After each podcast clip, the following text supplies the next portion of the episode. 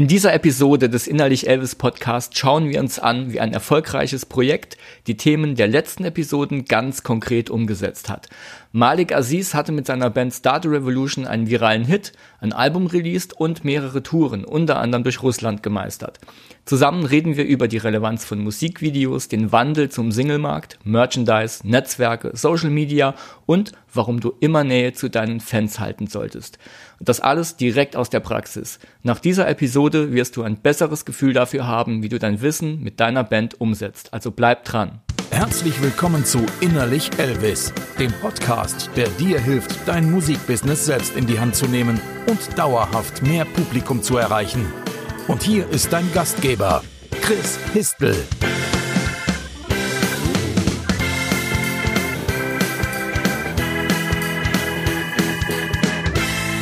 Herzlich willkommen zu einer neuen Episode Innerlich Elvis. Heute habe ich Malik Aziz zu Gast, der mit seiner Band Start a Revolution einen viralen Hit, einen Albumrelease und mehrere Touren unter anderem durch Russland verzeichnen kann. Sein bisher größter Erfolg ist allerdings, er ist schon zum zweiten Mal im Innerlich Elvis Podcast zu hören. Warum das so ist, erfährst du jetzt im Interview. Diese Folge hat Überlänge, aber durch den praktischen Bezug lohnt sich jede Minute. Hallo Malik. Hi Chris, diesmal in echt. Diesmal in echt, ja. Sehr schön, dass es das jetzt klappt, ähm, denn du warst schon mal hier im Podcast zu Gast. Genau. Da war ich ja. aber nicht da. Ja, das war sehr interessant.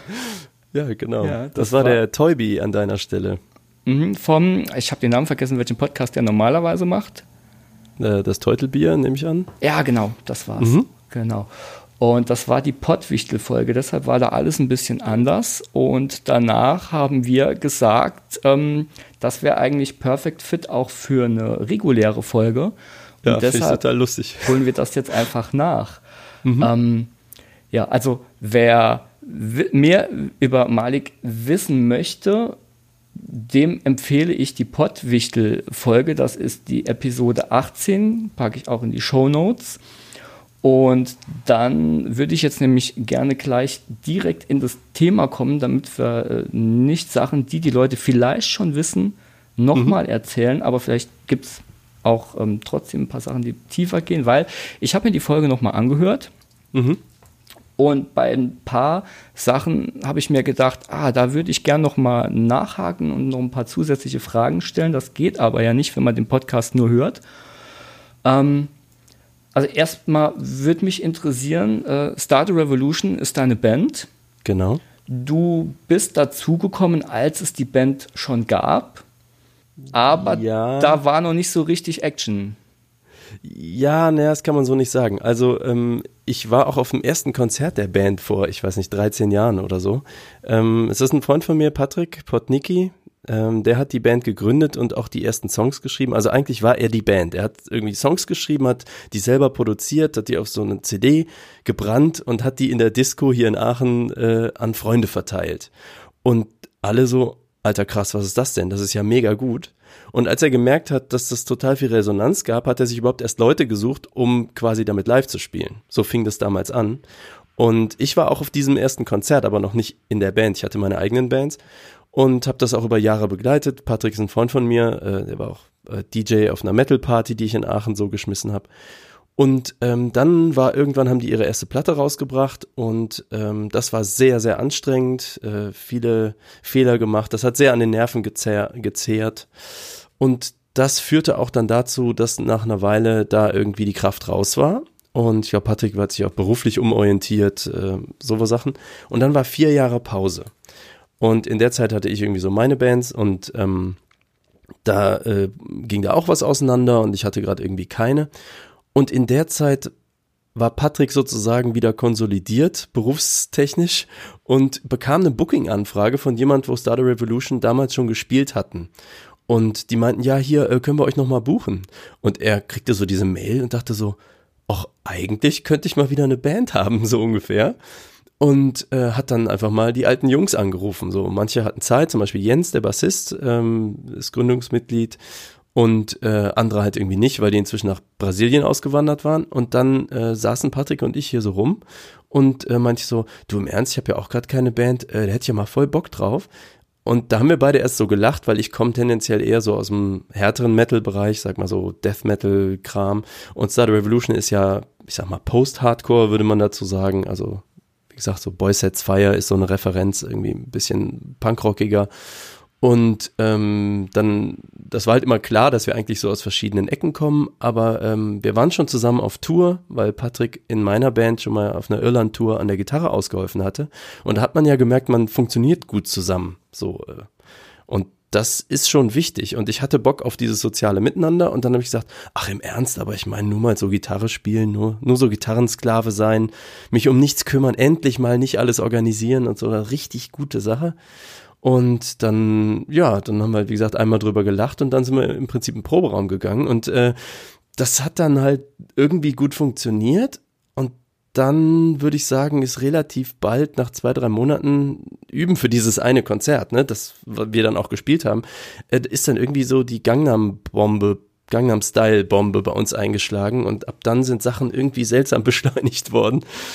Ähm, das kommen wir vielleicht später noch drauf. Ähm, aber seitdem bin ich dann quasi in der Band und es kam, wie es kommen musste. Ähm, ich bin ja, äh, wer es in der anderen Folge noch nicht gehört hat, ich bin Grafikdesigner von Beruf. Ich mache auch so mit Video und so, so Sachen.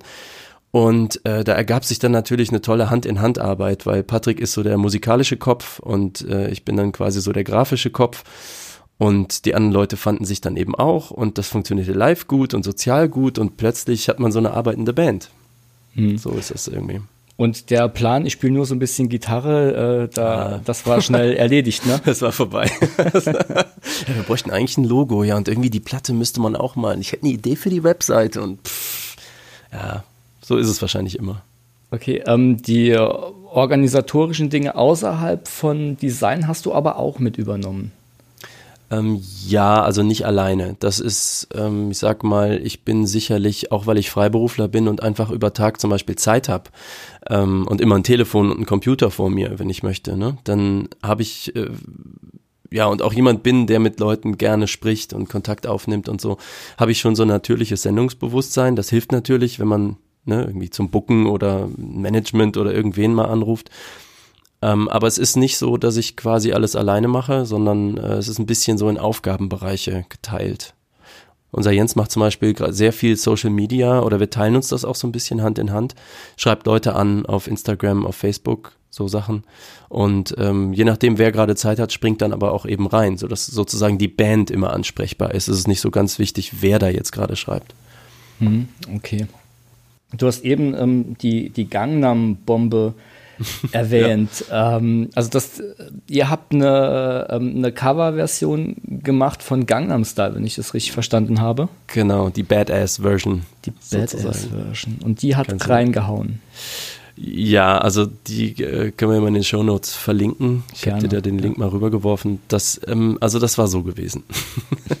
ich habe, äh, ich saß bei meinem Kumpel Johnny. Johnny von äh, Johnny Death Shadow, ist eine Band aus Hamburg. Ähm, wer die kennt, also Johnny ist ein alter Freund von mir. Wir saßen bei ihm in Hamburg rum und haben wie immer Quatsch gemacht. Und ähm, ich hatte hier bei einem Freund ganz kurz vorher Gangnam Style kennengelernt. Das war hier noch gar kein Thema, aber weil wir StarCraft-Fans waren, das ist so ein Computerspiel, was in Korea sehr groß ist, ähm, da haben wir so StarCraft-Games online geguckt. Und zwischen diesen Games lief irgendwann das ganz, ganz neue Gangnam Style. Quasi eine Übertragung aus Korea mit einem Song aus Korea. Mhm. Und ich habe dieses Video gesehen und dachte, was ist denn das bitte? Und hab das halt, äh, dieser Freund, bei dem ich das geguckt habe, hat mir das, äh, der meint, habe ich mir gestern schon gezogen, hier, nimm dir die Datei mit. Und dann hatte ich das Video quasi dabei. Bin zu Johnny, hab dem das halt auch gezeigt. Der ist ja auch äh, offen für jeden Quatsch und wir waren einfach nur geflasht. So, was ist das? Wir waren einfach sofort Fans und haben nicht verstanden, was da passiert in diesem Video. Und dann waren wir aber so Fans, dass wir das die ganze Zeit mitsingen wollten, was aber halt schwierig ist, wenn du kein Koreanisch kannst. Und ähm, dann ähm, irgendwann so, boah, jetzt reicht's, komm, wir setzen uns jetzt hin und schreiben uns das raus, so in Lautschrift. Und haben wirklich angefangen, zwei Tage lang uns Gangnam Style in Lautschrift rauszuschreiben, Silbe für Silbe, bis wir das mitrappen konnten. Und äh, wir hatten einfach totalen Spaß daran. Dann bin ich zurückgefahren äh, nach Aachen, ich bin ja hier in Aachen, und äh, habe Patrick angerufen, der auch total auf den Song stand und meinte, hör mal Patrick, unser Sänger, ne, der, unser musikalischer Leiter, muss man auch dazu sagen. Und habe gesagt, Patrick, hast mal zwei Minuten, äh, hier hör mal. Also ja, was ist denn los? Ich habe Gangnam Style angemacht und habe das halt komplett so mitgesungen. Und der ist ausgerastet am Telefon. Er hat sich so kaputt gelacht. So, wieso kannst du Koreanisch? Was ist da los? Und so. Dann habe ich ihm die Story erzählt. Dann meinte er, boah, weißt du was? Da machen wir was draus. Nicht so, wie, da machen wir was draus. Willst du das covern oder was? Das macht ja gar keinen Sinn. Also die Band hat ja wirklich ganz anderen Sound. Wir machen ganz andere Sachen eigentlich. Und dann hat er, ja, ja, ja, ich habe da so eine Idee. Komm, lass mal ins Studio gehen. Zwei Tage ins Studio gegangen. Bam, hatten wir auf einmal so eine Version von Gangnam Style, die wir richtig spaßig fanden. Und ein Kumpel von mir, Beray, der spielt jetzt bei Kochkraft für KMA, so eine Band aus dem Ruhrgebiet, der ist auch Produzent, der ist auch Schlagzeuger. Und ich wusste genau, den rufst du einfach an, der produziert das sofort fertig, so in, in, an einem Abend sozusagen. Also unser Schlagzeuger wusste gar nichts davon, die ganze Band wusste gar nichts davon eigentlich. Und dann habe ich, hab ich Beray angerufen. Ich so, hör mal, Beray, kennst du Gangnam Style? Er so, nee, nie gehört. Es war, wie gesagt, noch sehr, sehr früh. Und dann, wir schicken dir jetzt mal was, wir schicken dir ein Originalvideo, wir brauchen dazu ein Schlagzeug, kannst es mal aufnehmen und schick uns das dann zurück. Hat er, ne, so gesagt, getan, hat er gemacht. War direkt super. Und gesagt, Alter, das ist super. Was machen wir jetzt mit diesem Song? das war dann so, also ich sag mal, da vergingen so zwei, drei Wochen, die Leute fingen an, Gangnam Style zu kennen. Und äh, dann habe ich irgendwie so gedacht, ja, okay, wir können das jetzt irgendwie so zum Download irgendwo hinstellen und dann hören das 100 Leute so über Facebook. Wir reden hier von 2012, ne, ungefähr. Mhm. Ähm, aber dann war es das ja im Prinzip. Und ähm, eigentlich müsste man da ein Video zu machen, weil der Gag an Gangnam Style ist ja auch das Video. Und dann habe ich das Telefon in die Hand genommen und mal, ich glaube, acht Videoproduktionsfirmen durchtelefoniert, bis ich an einen alten Freund geraten bin, auch in Hamburg ehemaliger Mitbewohner von Johnny, da schließt sich dann der Kreis. Mhm. Und äh, die haben auch eine Videoproduktionsfirma und ähm, der meinte dann, Alter, mega, das müssen wir unbedingt machen, aber wir brauchen dafür gute Locations und wir brauchen dies und wir brauchen irgendwen, der tanzt und wir brauchen das und das. Und ich so, äh, okay, ich dachte, wir spielen nur mal kurz den Song irgendwo so. Und er so, nee, nee, nee, nee, nee, wenn dann richtig, ich melde mich. Gesagt, getan, dann haben sie einen SM-Club besorgt, den ältesten SM-Club Deutschlands von Kalle Schwensen, genannt Neger Kalle. Der ist bekannt in, ja. in Hamburg. Ja und ähm, irgendwie noch so eine Disco auf dem Kiez und irgendwie so Sachen. Und wir haben irgendwelche Leute besorgt, dass die möglichst in drei Tagen bitte alle nach Hamburg kommen, damit sie tanzen können. Und Leute, die wirklich Maske machen und Beleuchter und Kameraleute. Und wir hatten irgendwie 30 Leute auf dem Set, einfach nur, weil alle Bock hatten, diese, diesen Scheiß zu machen. Großartig. Richtig krass, ich weiß auch nicht. Das hat so eine Eigendynamik bekommen und mhm. dann haben wir da irgendwie mehr schlecht als recht äh, tanzen geübt. Hier diesen Gangnam Style, den kann man auch sehen. Wir können das überhaupt nicht in den Videos. aber dieser Club und so, das war wirklich der Hammer. Da sind wir noch ausgestattet worden von so einem Modeladen irgendwie. Die haben uns noch so abgefahrene Klamotten mitgegeben und, und, und. Also das war, das war einfach super. Und dann haben wir das Ding halt rausgebracht. Und das war quasi nach diesem Neufinden, Neuentstehen der Band eigentlich so der erste öffentliche Move, den man so gemacht hat. Und das ist ja keine Coverband. Weißt du, das ist eigentlich so eine, ich sag mal, eine Metal-Band geht irgendwie hin und macht irgendwie so einen Coversong, der auch durchaus selbstironisch ist. Ja, irgendwie ist das aber auch wegen dem Gangnam-Hype, den wir ja nicht absehen konnten, als das Ding rauskam. Ne? Wir fanden einfach nur den Song geil. Ähm, das ist dann halt einfach, sage ich mal, dieser, das Ding ist dann explodiert und das brachte uns dann zu Industriekontakten und dann rufen Leute an und wollen irgendwie mal wegen Management mit dir reden, was wir dann aber übrigens nicht gemacht haben.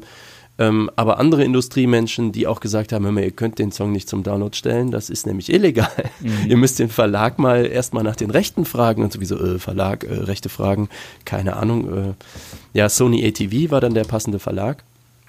Und dann äh, netterweise ähm, haben wir dann Industriepartner gehabt, die da die kurzen Wege kannten, weil wenn du da als kleine Band hinschreibst, während die ganze Welt was von den Gangnam Style Leuten haben will, dann kriegst du einfach keine Antwort. Und das ging dann innerhalb relativ kurzer Zeit, dann haben wir auch einen Vertrieb gefunden, Digitalvertrieb, dann kam das auch vor Weihnachten noch auf iTunes, was für uns wichtig war. Also wir hatten das Video schon fertig, konnten aber noch nicht raus mit dem Song, weil die rechtlichen Sachen noch nicht geklärt waren. Mhm. Ähm, da kamen wir wie die Jungfrau zum Kinde. Das ist vielleicht auch für die Hörerinnen und Hörer interessant. Das ist so, wenn man denkt, man macht mal eben so einen Coversong, haut den mal so raus. Äh, das ist nicht so einfach. Und äh, wenn man das richtig macht und man möchte einen Coversong machen, um einen Effekt zu erzielen, also um die eigene nächste Platte voranzubringen oder so, dann muss man das auch viel, viel länger im Vorhinein planen. Das war bei uns einfach wirklich, wir waren Jungfrau und Kind. Das war völlig ungeplant und chaotisch entstanden.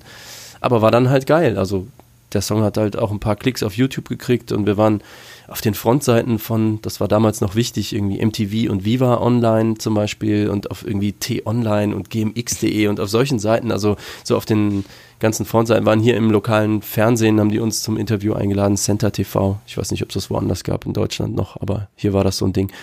Also viele solcher Sachen, die kamen einfach wegen diesem Ding. Und plötzlich merkst du halt, okay, das hat dich als Band auch transformiert. So, nicht musikalisch, sondern einfach industriell sozusagen. Ja, also gerade als, ähm, als Metalband denkst du ja nicht dran, ein Cover zu machen. Ne? Und ich habe äh, gesehen, über 200.000 Klicks mhm. hat das Video jetzt. Das ist schon ganz ordentlich. Und dieses, dieses sich Zeit nehmen, ähm, das hat sich bei euch so ergeben, dass ihr euch die Zeit genommen habt. Ihr wart gezwungen durch die rechtliche Geschichte und das hat euch letztendlich auch einen Gewinn gebracht, ne? Also ich würde mal sagen, Erfahrungsgewinn total. Ne? Das war richtig gut. Ähm, allerdings sage ich mal, es hat uns sicherlich eine Million Klicks gekostet, weil wir ah, im Prinzip monatelang während dem Haupthype nicht das Video rausbringen konnten. Also wir hätten das natürlich einfach machen können, haben viele ja auch gemacht, ne? Die haben es einfach rausgeworfen. Ähm, aber wir wurden quasi beraten und gesagt, okay, komm, ihr wollt nicht, dass da ein Pull-Request kommt, also dass da irgendwer sagt, nö, dürft ihr nicht, sondern ihr möchtet das auch gerne bei iTunes verkaufen. Und wenn ihr das tun wollt, dann braucht ihr definitiv die Verlagsfreigabe. Also nur ein YouTube-Video rauswerfen zum Bekanntwerden hätte man machen können. Ähm, aber das haben wir damals alles nicht so ganz abschätzen können. Und man muss einfach denken, wir haben jetzt 2019, also das heißt, vor sieben Jahren war YouTube noch was anderes, war Facebook noch was anderes. Da war einiges noch so ähm, in den Kinderschuhen. Auch sowas wie virale Videos. Das war ja dann das größte virale Video der Welt. Heute mhm. gibt's ja fast keine viralen Videos, weil alles sich in seinen Blasen so verteilt, ne? so ja. in den Sozialblasen. Ähm, das, es war einfach auch schon eine andere Zeit, aber für uns war es ein unglaublich guter Lernprozess. Mhm. Ja, kann ich mir vorstellen. Dann äh, das noch als, als Start des Restarts der Band oder genau. mhm. der Start eurer Zusammenarbeit ist das natürlich echt eine, eine ziemlich ordentliche Nummer. Ähm, du sagtest eben, ihr habt kein Management angenommen, obwohl die Angebote da waren. Woran lag das? Mm, also es gab nicht viele Angebote. Es gab ein Angebot. Ähm, das lag tatsächlich daran, dass wir nicht das Gefühl hatten, da gut aufgehoben zu sein. Ja, das kann ich noch nicht mal so sagen. Also, dass wir zusammenpassen, müsste man fairerweise sagen. Das war, äh, man muss ein gutes Gefühl auch dafür haben. Ähm, das ist nicht so, dass die Person da nichts für dich bewegen kann. Aber ähm, du musst auch vielleicht für uns ist, glaube ich, wichtig, dass man gerne zusammenarbeitet, dass man sich gut miteinander fühlt und das passte da irgendwie nicht aufeinander und ähm, deswegen haben wir es dann einfach nicht gemacht. So, ob das ein Fehler war oder nicht oder so, weißt du, weißt du nie.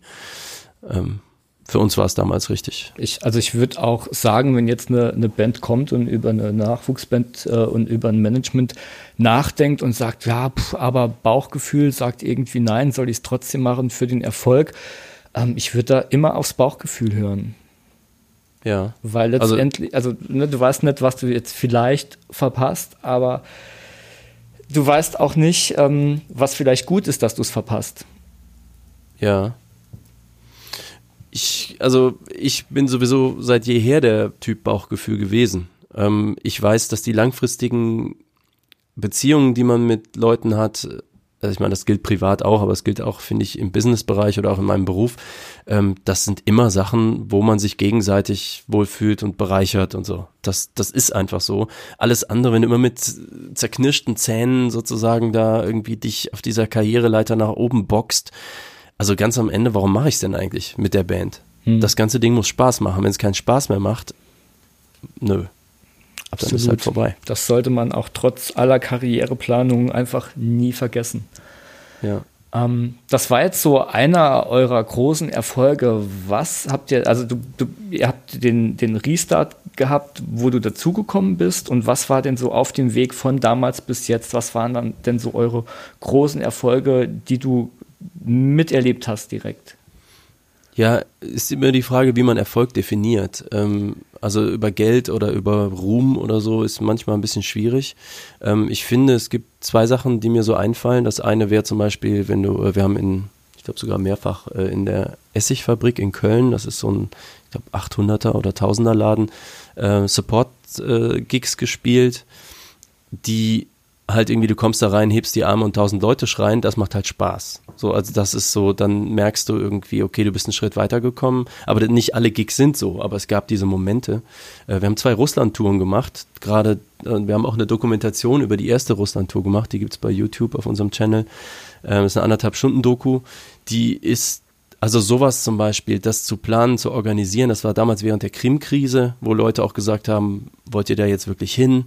Äh, und dachte ich, ja, wenn, genau jetzt muss man eigentlich dahin. So, alle reden über Putin, aber keiner redet mit den Russen, lass doch mal die, mit den Russen reden. Ähm, also solche Sachen, das hat natürlich, sage ich mal, der Band messbar etwas gebracht im Sinne von, hey, du hast jetzt mehr YouTube-Follower, aber das eigentliche, was den Erfolg angeht, ist eigentlich der emotionale Teil. Das ist so dieses, du hast da dir was Ungewöhnliches vorgenommen und hast es durchgeboxt und es war geil. Das Emotionale betrifft vor allem eine Sache, der größte Kampf, der quasi gewonnen wurde, den man nach draußen nicht so sieht, war der Release von Survivors, von unserem Album 2018 auf einem Label. Und das ist einmal irgendwie, wenn du drei Jahre an so einem Baby gearbeitet hast, und das war so die Zeit nach Gangnam Style, wir wussten, und wir hörten auch aus der Industrie, was ist so der nächste Schritt? Ihr braucht ein neues Album. Mit dem alten Album kommt ihr nirgendwo mehr weiter. Das war ja auch schon dann sechs, sieben Jahre alt inzwischen, ne? mit dieser langen Pause dazwischen. Und das heißt, ihr braucht ein neues Album. Wir wollten ja auch neue Musik schreiben und sowas. Ähm, und das war aber ein sehr langer Prozess. Weniger die Songs eigentlich, sondern diese ganze Findung bringst du das jetzt selber raus und äh, stellst es einfach kostenlos zum Download oder verkaufst du dich sozusagen teuer und wartest auf den perfekten Deal oder also das kann man ja ganz unterschiedlich angehen. Und wir waren so bei, wir wollen das richtig machen und wir hatten dann Songs, von denen wir sehr überzeugt waren und wussten zum Beispiel, wir brauchen eine gute Produktion und haben viel hin und her gehört und haben gehört, was gerade so Trend war, aber wir hatten Lust auf was anderes und saßen dann nachher bei Aljoscha Sieg, von Pitchback Studios. Ähm, sind da extra hingefahren, ähm, das war in Leverkusen damals noch und ähm, saßen da mit dem zusammen eine Stunde und haben da Ideen ausgetauscht und Patrick und ich gingen danach heraus und haben gesagt, der ist es, der oder keiner, das ist perfekt.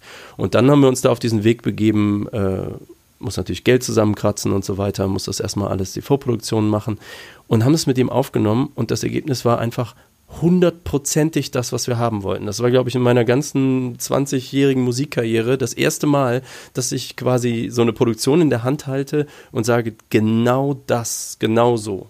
Mhm, und da waren wir uns alle einig. So. Also da kann ich nur den allergrößten Lob in Richtung Aljoscha äh, werfen, sage ich mal. Das hat er fantastisch gemacht und das war eine super Zusammenarbeit. Und dann hast du dieses Ding, aber das ist ja erstmal nur Musik. Du hast noch keinen Deal, du hast keinen Vertrieb, du hast äh, keine Reichweite, du hast keine Grafik, da ist das Logo, was du da hast, äh, entspricht überhaupt nicht mehr dem, was die Band jetzt macht. Das war irgendwie auch alles völlig überaltert und so. Und diese Sachen anzugehen und grundsätzlich neu zu denken, das war schon ein ganz schön langer Prozess. Also ich bin teilweise mal nach Hamburg gefahren, um mit der Illustratorin zu sprechen, die zum Beispiel, äh, wir haben vorne so ein, so ein Herz drauf mit so einer Schlange und da sind so, ist so Wasser drin und das spielt alles eine Rolle bei den Sachen, die auf der Platte vorkommen. Und da wollte ich eine bestimmte Art Illustration haben und da jemanden zu finden, der das umsetzen kann, ähm, war schon gar nicht so leicht. Und dann äh, eben, als ich mit ihr gesprochen hatte und Sachen von ihr gesehen habe, dachte ich, das ist auch super. Aber es war trotzdem noch ein langer Prozess. Und der schwierigste Teil war eigentlich dieser Schritt in die Industrie. Dieses, ähm, wie bringst du das raus? Und dann hast du, da gibt es ja viele so, ich sag mal, Firmen, die nennen sich Label, aber im Prinzip ist das ein bezahlter Service. Also sie übernehmen quasi den ganzen administrativen Teil für dich, aber im Prinzip ist das jetzt nicht jemand, der an dein Produkt glaubt und mit dir zusammen ähm, da so ein Ding auf die Beine stellen will. Und das war immer so, ja, hm, ne, wenn du dann monatelang hin und her verhandelst und überlegst und erstmal suchst und gar keine Antworten kriegst und alle Bands da draußen, die wissen jetzt genau, was ich meine. Es ist so, meistens schreibst du ja E-Mails ins Leere. Und wenn, also dann gab's ähm, ein Glück über unseren Verlag, den wir da schon hatten, ähm, gab es einen Tipp, da sagte mir jemand, ja, okay, da und da und da und da und da und da, hab das probiert, das war es irgendwie nicht oder die haben es abgelehnt. Ähm, ich habe da jemand, das ist jetzt eigentlich so ein junger, eine junge Gründung, Rockane ist das Label. Ähm, der hat, der ist vielleicht noch nicht so lange dabei, aber das ist jemand, der könnte einfach so menschlich passen. Der hat Feuer, der will. Und äh, der hat auch ein ganz gutes Netzwerk und so. Und dann haben wir gesagt, ja, lass doch mal miteinander reden. Dann hat er uns verknüpft, also unser Verlag hat uns quasi mit diesem Label verknüpft. Und ähm, das war jetzt vor allem der Robin, der ist dann von, äh, wo war er her? Nicht Esslingen, sondern Stuttgart, glaube ich, äh, Stuttgart, Stuttgarter Gegend, ist er dann mit dem Zug nach Aachen gekommen, ist zu einer Probe gekommen, wir haben zusammen Döner gegessen, hat sich das alles reingepfiffen. Er kannte halt die Musik, aber eine Band ist live ja immer noch was ganz anderes. Mhm. So. Ja und fand das, er meint, er fand die Platte fantastisch, aber das fand er noch besser. So, dass, also er meint, das war absolut genau das auf Platte abgebildet. Ne? Live kracht es natürlich immer noch ein bisschen mehr, aber im Prinzip genau so. Er wollte das auf jeden Fall machen. Wir wollten das machen, wir fanden den Typen gut. Haben gesagt, komm, lass uns das probieren. Und dann fängst halt an, diesen ganzen Plattenvertragskram auszutüfteln und so. Und das war auch, finde ich, sehr partnerschaftlich. Das war so, hör mal, da steht das und das drin, das finden wir nicht so geil. Sagte, ja, komm, können wir ändern, machen wir das mhm. so und so. Und hat er dann gesagt, guck mal, an der Stelle ist mir aber das wichtig, so und so. Und dann haben wir gesagt, hey, komm, cool. Und das war, also, da, da, merkst du schon, ne? kommst du gut zusammen, möchte eigentlich jeder das Ding größer machen oder versucht da jeder für sich nur das Beste rauszuholen, weil dann wird es nicht langfristig geil. Ja. Und ja, so. Und das ist halt cool geworden und dann gab es halt eben, haben einen Marketingplan gemacht, ein halbes Jahr im Voraus, wir haben Videos gedreht, haben die getimed, auch sehr, sehr proaktiv vom Robin aus, muss ich sagen, echt fantastisch, das war richtig cool. Mhm. Da war ich dann hauptsächlich der Ansprechpartner, aber immer wenn die Band mitziehen musste, also Videodreh zum Beispiel oder so, dann waren auch immer alle am Start. Und ja, und das haben wir so gemacht und haben wir auch so durchgezogen und haben wir auch ein bisschen, da haben wir auch schon diskutiert mit dem Label, wie viel Sinn macht eigentlich das typische Label-Ding? Wie wichtig sind CDs überhaupt noch? Ähm, mhm. wir, hätten, wir haben wirklich einen radikalen Marketingplan machen wollen, aber unser Vertrieb wollte das nicht. Wir hätten ohne Scheiß alle Songs als Singles rausgehauen mit Videos. Hat sie in der äh, Episode, in der äh, Wichtel-Episode schon gesagt und da dachte ich mir auch schon, was eine geniale Idee und wie schade, dass es nicht umgesetzt wurde. Absolut. Ja, zum also, Teil. Ja. Ne? Also wir haben fünf oder sechs haben wir gemacht. Mhm. Ja, das, das schon. Ja schon mal cool.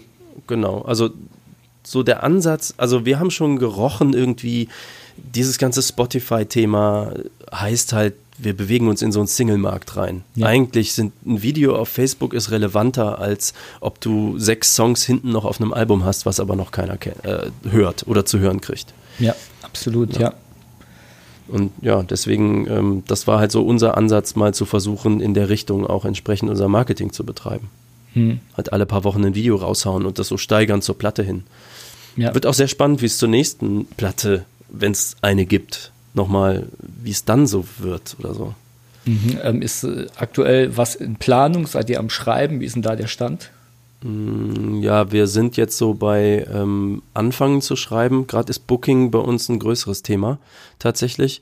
Äh, auch aus der, ich glaube, das hast du auch schon mal in der Folge, Booking wird immer langfristiger. Das merkt man total als Band. Die Clubs sind voll, also vom Buchen her, die haben keine freien Wochenenden mehr ähm, und immer mehr Bands wollen immer mehr spielen. Das heißt, früher hast du halt gesagt, komm, drei Monate vorher reicht, jetzt sind es schon eher sieben. Wir haben äh, zwei konkrete Anfragen äh, für Januar, Februar 2020 und wir sind jetzt Ende Januar 2019. Mhm. Das, also sowas ist krass, das hatten wir früher noch nie. So, das ist ähm, dementsprechend ist gerade jetzt ist der Fokus stärker auf Booking und äh, Merch bewegt sich bei uns gerade viel. Wir, ich bringe jeden Tag drei, vier, fünf Pakete zur Post. Ähm, das ist jetzt ein bisschen Spezialsituation, weil wir solche, wir hatten so Zipper äh, nachgemacht und Leute wollten die unbedingt haben.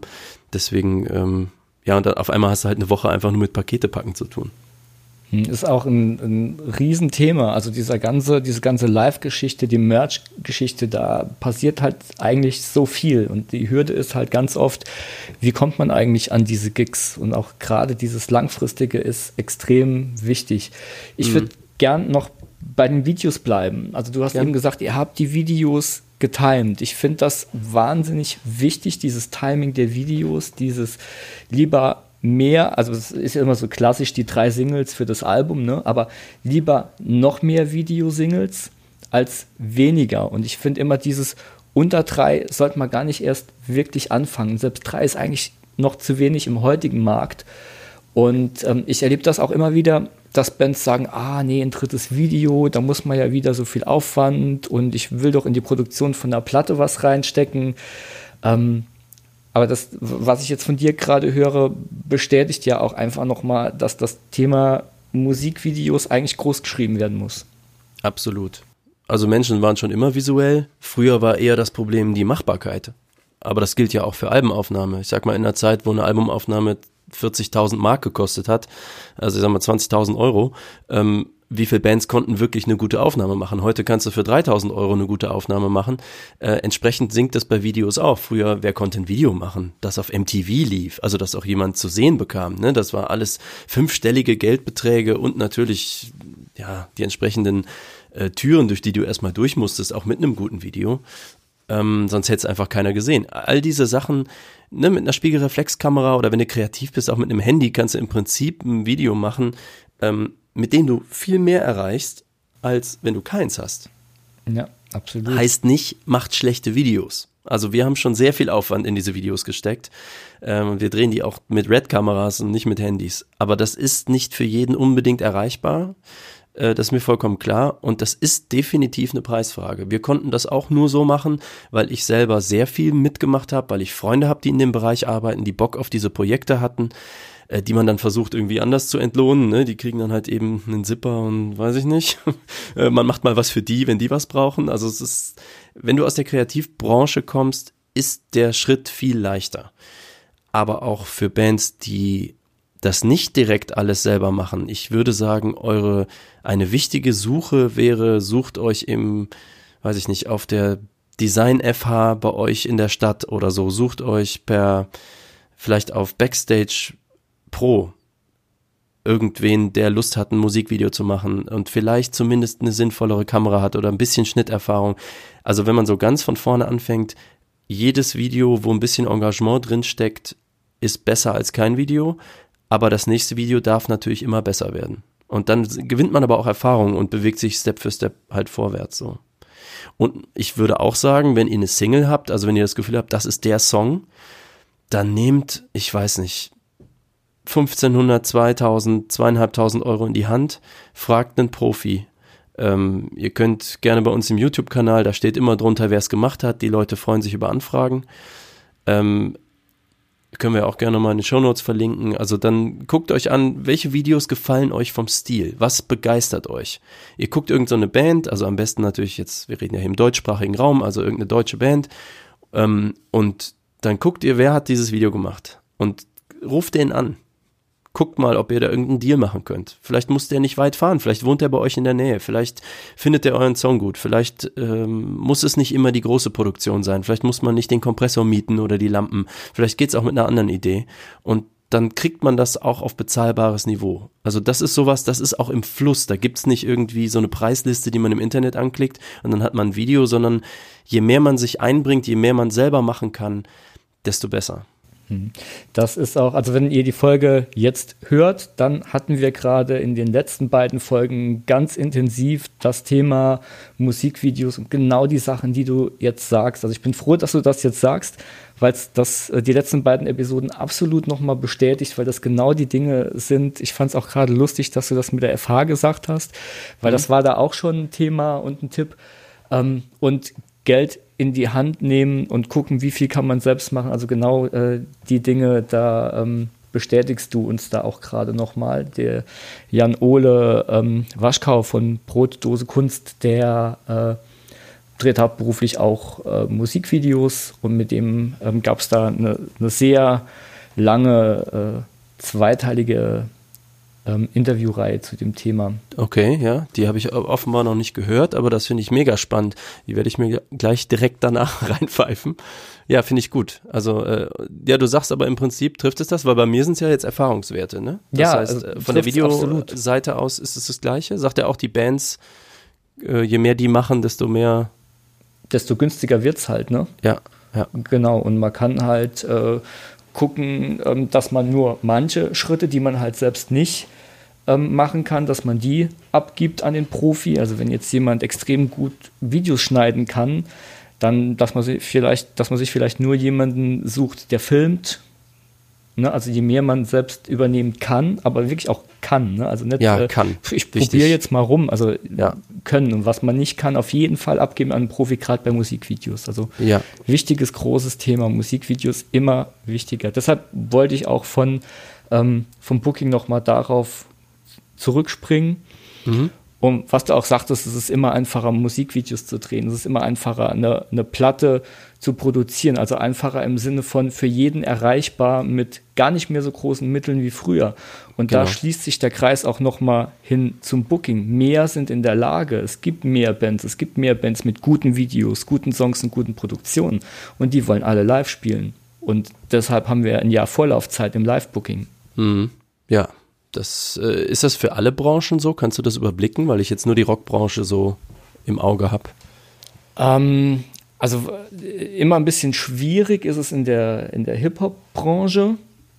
Da ist aber sowieso so ein bisschen eine Ausnahmesituation. Da hatten wir auch letztens, ähm, auch in den Video-Episoden, das Thema, dass es im Hip-Hop-Bereich immer ein bisschen schwieriger ist, live zu spielen. Und dass deshalb die Hip-Hop-Bands immer oder Hip-Hop-Künstler immer Vorreiter in Sachen Marketing sind, weil die das irgendwie kompensieren müssen. Ah, okay, so rum. Genau. Warum ist es schwieriger, live zu spielen? Ähm, weil es selten diese, also es gibt so die, die kleinen Jugendzentren, wo die kleinen Bands auftreten, aber so dieses, dieses Mittelfeld, das gibt es halt da ganz wenig. Und da muss man halt gucken, dass man anders irgendwie ins Auge sticht und was da ähm, in, über ähm, soziale Netzwerke und auch über Instagram teilweise läuft an Marketing-Ideen, ist schon krass. Mhm. Ja, das, das ist tatsächlich was, was wir in unserer, ähm, also in dieser Planungsphase für den Album-Release auch oft besprochen haben. Und ich habe nicht wirklich Ahnung von Hip-Hop. Ich habe halt äh, gerade über meinen Kumpel Johnny öfter mal bei, ja, weiß nicht, so Kollega, Farid Bang, was die damals, ne, die haben auch so, so viele YouTube-Videos mhm. so mit viel Spaß und Quatsch und so, ähm, wie das da ist. Der hat da mehr so einen Fuß drin. Und was die halt definitiv machen, wo ich denke, ähm, wo Rockbands sich was von abgucken können, ist ähm, kollaborativ sind die viel stärker. Ja. Also dieses, man featuret sich permanent gegenseitig. Ja. Das war auch bei unserem Gangnam Style, kann man zum Beispiel sehen. Da steht äh, drin Starter Revolution und Johnny Death Shadow und B-Ray, das ist halt B-Ray, der das produziert hat. Also wir haben das da mit Absicht auch laut vorne aufs Cover gemacht, sozusagen, damit alle so ihren Fame abbekommen. Ähm, und das ist was, was ich durchaus mir so, was ich versuche zu beherzigen. Äh, ein Beispiel ist, ich verschicke jetzt gerade diese ganzen Merch-Pakete mit Jens zusammen. Wir haben den ganzen Abend gesessen und nur Pakete gepackt und hier sind mindestens zehn Aufkleber dabei von mhm. befreundeten Bands, von irgendwie Podcasts, die ich gut finde, Postkarten von Projekten von Freunden und so. Das kommt immer in jedes dieser Pakete rein. Ähm, und wir sagen den Leuten was dazu, also dieses, was man beim Podcasten Pluggen nennt. Ne? So einfach sagen, hier, guck mal, cleanelectric.de, mein absolut liebster Podcast über Elektromobilität. So, bam, jetzt hat es irgendjemand gehört. Und wenn ich dann Chris Histel irgendwo erwähnen kann, wenn ich sage, hey, ich war letztens in so einem Podcast, wenn du Musiker bist, hör dir das an, da ist Info. Ähm, das ist halt was, das tut mir nicht weh, nützt den anderen und hilft insgesamt dem ganzen Ding nach vorne. Absolut, ja. Ja, und auch, ähm, ich glaube, was im Hip-Hop halt unglaublich gut läuft, ist dieses, ähm, also diese Chartplatzierungen, die ja eigentlich daher kommen, dass die alles, was sie abverkaufen können, möglichst in dieser ersten Woche, die chartrelevant ist, abverkaufen. Mhm, genau. In, das ist halt in, also ich höre aber auch aus den Businesskreisen, in Woche zwei geht dann aber auch nichts mehr. Mhm. Alles, was ja, ja. dann bis dahin nicht da ist, kannst du wegwerfen, so ungefähr. Nee, genau. Also was nicht aus dem Lager ist. Ja, aber das muss man halt auch erstmal tun, die Leute so weit anzustacheln und so zu motivieren, dass sie sagen, ich warte jetzt auf nichts mehr als auf dieses Special-Editionspaket mit dem T-Shirt und der Kappe dabei. Ja, genau. Ähm, ja, deshalb sind auch da die, die Videos einfach super schnell wieder kalt. Wenn dann eine, eine Videosingle rauskommt, da brauchst du zwei Wochen später halt direkt die nächste, sonst ist, ist mhm. tot. Ähm, ja, und da sollte man sich einfach auch in anderen Genres ein Beispiel dran nehmen. Die machen das gut. Ja, also ich, ich krieg zu wenig mit leider davon, um genug, also man müsste es ja schon in der Breite verfolgen, um wirklich davon mhm. zu lernen. Ja. Aber äh, genau, also die Versatzstücke, die ich so mitkriege, sage ich auch immer, ja, das ist die haben das verstanden. Deswegen, mhm. die Hip-Hopper haben eben auch Spotify verstanden und deswegen Absolut. sind die so dominant in diesem Mainstream. Dabei sind sie nicht unbedingt der Mainstream. Es gibt halt viele Mainstreams inzwischen. Es ist ja so interessant, wenn du bei Spotify guckst, in den USA, sage ich mal, meistgespielter Stream ist dann irgendein Latino, weiß ich nicht, Liebessong-Typ, von dem du noch nie gehört hast und der hat dann 12 Millionen Streams die Woche. Das ist dann so Faktor 10 zu Lady Gaga oder zu irgendwem sonst den oder Foo Fighters oder wen auch immer man für groß hält. Das ist so in dem Streaming-Bereich ähm, sieht man dann erstmals durch Spotify eigentlich wirklich, wer gehört wird. Und das ist teilweise eben, dann kriegt man mit, es gibt da so eine Latino-Szene, habe ich noch nie gehört, weil die in Deutschland halt nicht im Radio laufen. Aber das ist halt weltweit einfach mit Abstand viel größer als vielleicht auch Puff Daddy oder jetzt sage ich irgendwas Falsches. Aber ihr wisst, was ich meine, ne? So, mhm. also, und gerade, wie gesagt, also wenn man sich anguckt, dann Wer kauft aber dann auch Konzerttickets? Das kann sein, dass dieser Latino-Mensch oder dass dann der Hip-Hopper, der gerade irgendwie ohne Label-Deal auf Spotify groß ist, dass der vielleicht noch nie ein Konzert gespielt hat. Das heißt halt nicht, dass der ein Stadion voll macht. Das ist, das teilt sich heute alles so abgefahren anders auf. Hm, es kann natürlich sein, dass der trotzdem ein Stadion voll macht. Ja. Aber man steckt da halt nicht drin. Man muss man muss es ausprobieren. Also diese, ähm, diese letzte Geschichte vom Herbst letzten Jahres, dieser äh, junge Rapper Mero, der ähm, mit seinem allerersten Song, den der jemals veröffentlicht hat, direkt auf Platz 1 der Charts gesprungen ist, weil der vorher über Instagram so eine Fanbase aufgebaut hat, wo der eigentlich nur im, äh, irgendwo saß, im Auto saß und hat bekannte Songs mitgerappt. Und er hat, hat gezeigt, dass er extrem gut rappen kann mhm. und ähm, hat einfach dadurch so eine Fanbase aufgebaut über Instagram, dass die erste Single direkt geballert hat. Dann hat er da mhm. auch noch ganz viele andere Sachen äh, richtig gemacht und das ging direkt, das ging wirklich viral. Ähm, mhm. Zumindest in, in der Hip-Hop, im Hip-Hop-Bereich. Also es gibt ja nicht mehr nur eine Hip-Hop-Szene, das ist ja auch sehr äh, aufgeteilt. Mhm. Und ähm, die zweite Single kam dann irgendwie, in, äh, ich weiß gar nicht in welchem Abstand, aber auch direkt Platz 1. Also die ersten beiden Songs, die der jemals veröffentlicht hat, beide Platz 1. Ähm, welche Charts meinst deutsche du damit? Charts, deutsche Single-Charts. Ah, okay. Ja. ja. Und das ähm, ist halt schon krass, dass sowas möglich ist überhaupt. Ich äh, höre jetzt schon so ähm, kann ich übrigens einen Tipp abgeben, wenn man mal äh, Musikindustrie-Newsletter lesen möchte. Da gibt es einen sehr bekannten Typen, ich glaube, ich hatte den auch erwähnt, Bob Lefsetz. Ähm, können wir vielleicht auch irgendwie verlinken. Der hat einen Newsletter seit, ich weiß nicht, 20 Jahren, 30 Jahren. Inzwischen per E-Mail, früher auch, glaube ich, schriftlich noch. Das ist so ein alter amerikanischer, so ein Musikindustrie-Urgestein und der hat hunderttausende Subscriber, unter anderem vor allem die ganzen Größen aus der Musikindustrie. Und was der halt macht, ist, der schreibt sehr deutliche Meinungen, was jetzt wie relevant ist in dem Musikbusiness. Ist natürlich Englisch, also sollte man Englisch können. Ähm, und der veröffentlicht aber oft so am Tag danach auch Ausschnitte der Antworten, die er bekommt. Also wenn er zum Beispiel was über ein Lady Gaga Konzert schreibt, schreibt halt Lady Gaga selber aus ihrer Sicht dazu, was sie von dem gehalten hat. Das ist also, weil der so eine Reichweite und auch bis in diese obersten CEO-Kategorien von irgendwelchen äh, Major-Plattenfirmen hat und so, ist quasi die Diskussion ein ganz anderes Niveau. Das ist jetzt nicht nur irgendwer, der dann so eine Meinung hat. Ähm, und das ist sehr interessant, um sich mal so eine Perspektive auch auf den amerikanischen Markt aufzumachen. Der redet schon sehr lange sehr, sehr deutlich über Spotify. Und der sagt auch zum Beispiel, was, was sollen Charts eigentlich sein? Charts haben keine Relevanz mehr. Seitdem Spotify eindeutig hinter jedem Song dahinter schreibt, wie viel Plays du hast, ist Charts irrelevant. Weil was sind Charts? Charts sind ein künstlich gemischter Verkaufswert, der irgendwie in Geld gemessen wird, aber der misst weder Begeisterung noch da, wo das wirkliche Geld fließt, nämlich Konzer Konzerttickets. Das, ne, das ist mehr so Merchverkauf, Konzertverkauf, das bildet das nicht ab. Wer, wer kauft noch physische Datenträger? Ähm, und in jedem Markt ist das ja auch unterschiedlich. Ich sage mal, im Heavy Metal wird verhältnismäßig noch viel CD-Kram verkauft, aber äh, im Hip-Hop oder ich meine, Mallorca-Schlager zum Beispiel gibt es gar keine physischen CDs mehr. Da gibt es noch so Compilations, aber das war's. Also das heißt, was, was ist da die Vergleichbarkeit? So, das bringt nichts. Guck auf Spotify, wie viel der gespielt wird und dann weißt du, ob der gehört wird. Ja, also gerade im, im Hip-Hop, wo es gängig ist, dass man ähm, nicht die 10 Euro CD verkauft in der ersten Woche, sondern die 30 Euro Fanbox, die mhm. dann halt, also wir messen die deutschen Charts ja halt einfach an Geld und nicht an, an Käufen. Also das ist das Album und die Box, wo das gleiche Album drin ist, nur mit noch anderem Kram ähm, sind nicht gleich viel wert. Die werden anders gewertet und dann bist du halt mit weniger Fanboxen einfach schneller in den Charts, als wenn jemand CDs kaufen würde. Und das zeigt ja auch, wie absurd eigentlich die Charts sind. Ja, genau, das ist, glaube ich, stimmt, das sollte man vielleicht nochmal so deutlich sagen. Also, hm. wenn ich eine Box für 30 Euro verkaufe, weil da noch meine Unterhose mit bei ist, genau. oder ich verkaufe drei CDs für 10 Euro, dann ist das gleich gewertet. Auch wenn in dem einen nur eine CD und eine Unterhose drin ist und in dem anderen drei CDs. Also es geht nicht darum, wie viel CDs ich verkauft habe, weil das wird in der Presse ja immer so gesagt, er hat dann 100.000 CDs verkauft. Das kann gut sein. Aber das, äh, in die Charts kommst du nicht nur deswegen, genau. sondern, äh, genau. Ja. Wenn du dann halt quasi einen Goldring beilegst und dann kostet dein Package halt 5000 Euro und du verkaufst davon halt 10, dann bist du einfach in den Charts. Genau. So einfach ja. kann es sein. Muss man nur einen guten Goldschmied kennen.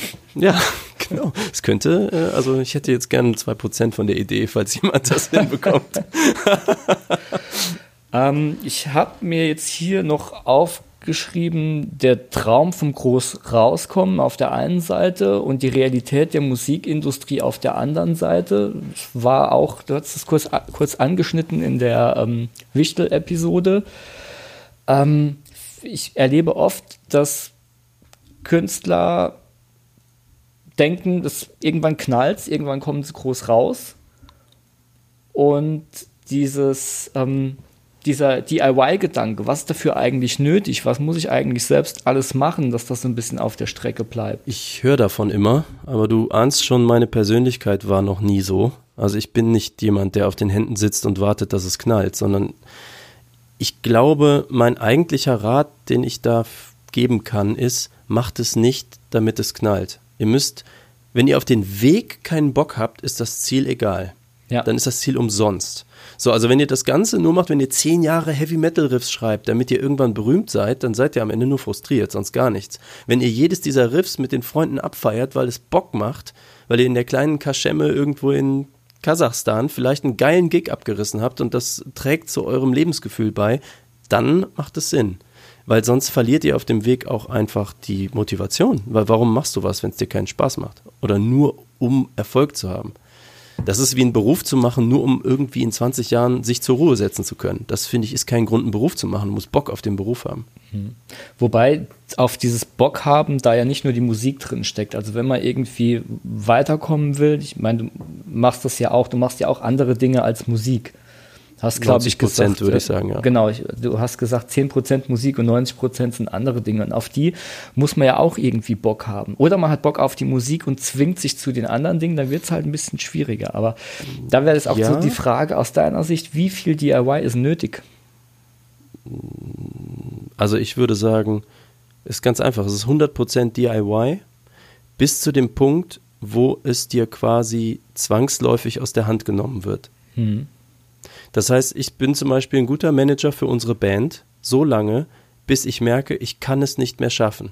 Und wenn ich an dem Punkt mit einer Band bin, dann hast du das schon vorher die ganze Zeit gemerkt. Wenn es also Sinn macht, jemandem Geld zu geben, damit er das mehr oder besser macht oder dir einfach Zeit ermöglicht für andere Dinge, dann hast du das schon lange gemerkt einfach. So, hm. also dann hat die Band, dann setzt die Band auch genug Geld um, damit es Sinn macht, jemanden zu bezahlen, der das für dich besser machen kann als du. Ähm, das heißt, das wird ganz automatisch kommen. Deswegen äh, sozusagen einen Manager zu haben, bevor die Band für irgendjemanden, inklusive den Manager, überhaupt Geld abwerfen kann, macht niemanden zufrieden, denn der Manager kann nicht professionell arbeiten. Also klar, wenn es ein Kumpel ist, der Bock hat zu helfen, das ist super. Also ne, zusammen das Baby größer machen, das ist großartig. Aber ich rede jetzt von professionell. Und das ist eigentlich wie überall im Leben. So in dem Moment, wo ich so viele, ich sage mal, Transportjobs erledigen muss, dass es sich lohnt, dafür ein Auto zu kaufen, dann kaufst du das Auto. Ja. Und das reicht. Also das heißt, denk einfach DIY, denk an wachsen, bis du nicht mehr wachsen kannst, bis es nicht mehr geht. Das mhm. merkst du selbst dann.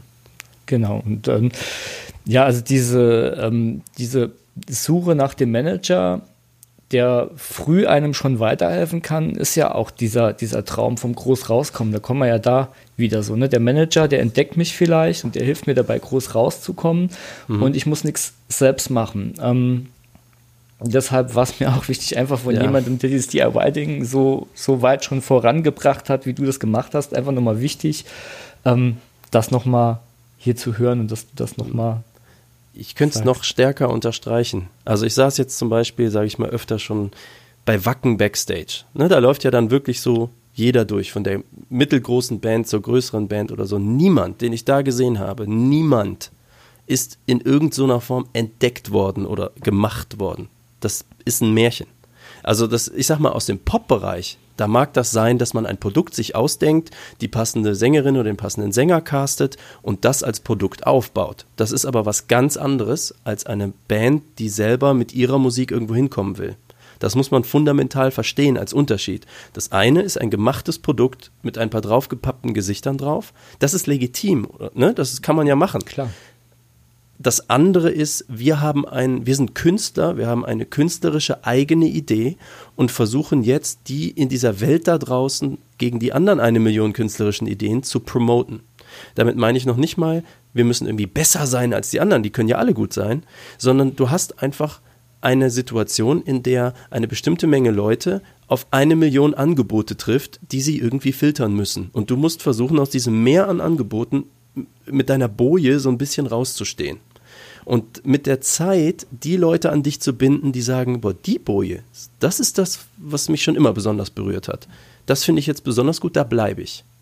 Mhm. Die bleiben ja auch nicht nur bei dir, die können ja auch bei sieben anderen Bands bleiben. Aber ich sag mal, das ist eigentlich die Kunst, so du wirfst deine Kunst da raus und dann bindest du über Zeit, über viele Konzerte, über viele Sichtkontakte, über Leute, die dein Video sehen, ist ja eigentlich nur wie, du bist so ein Magnetfeld und dann fangen so Eisenpartikel an, da so dran kleben zu bleiben. Und je länger du das machst und je Durchhaltungs, also je mehr Durchhaltungsvermögen du hast, desto mehr Eisenpartikel bleiben halt dran. Und ab einem gewissen Zeitpunkt ist es so eine Eisenkugel.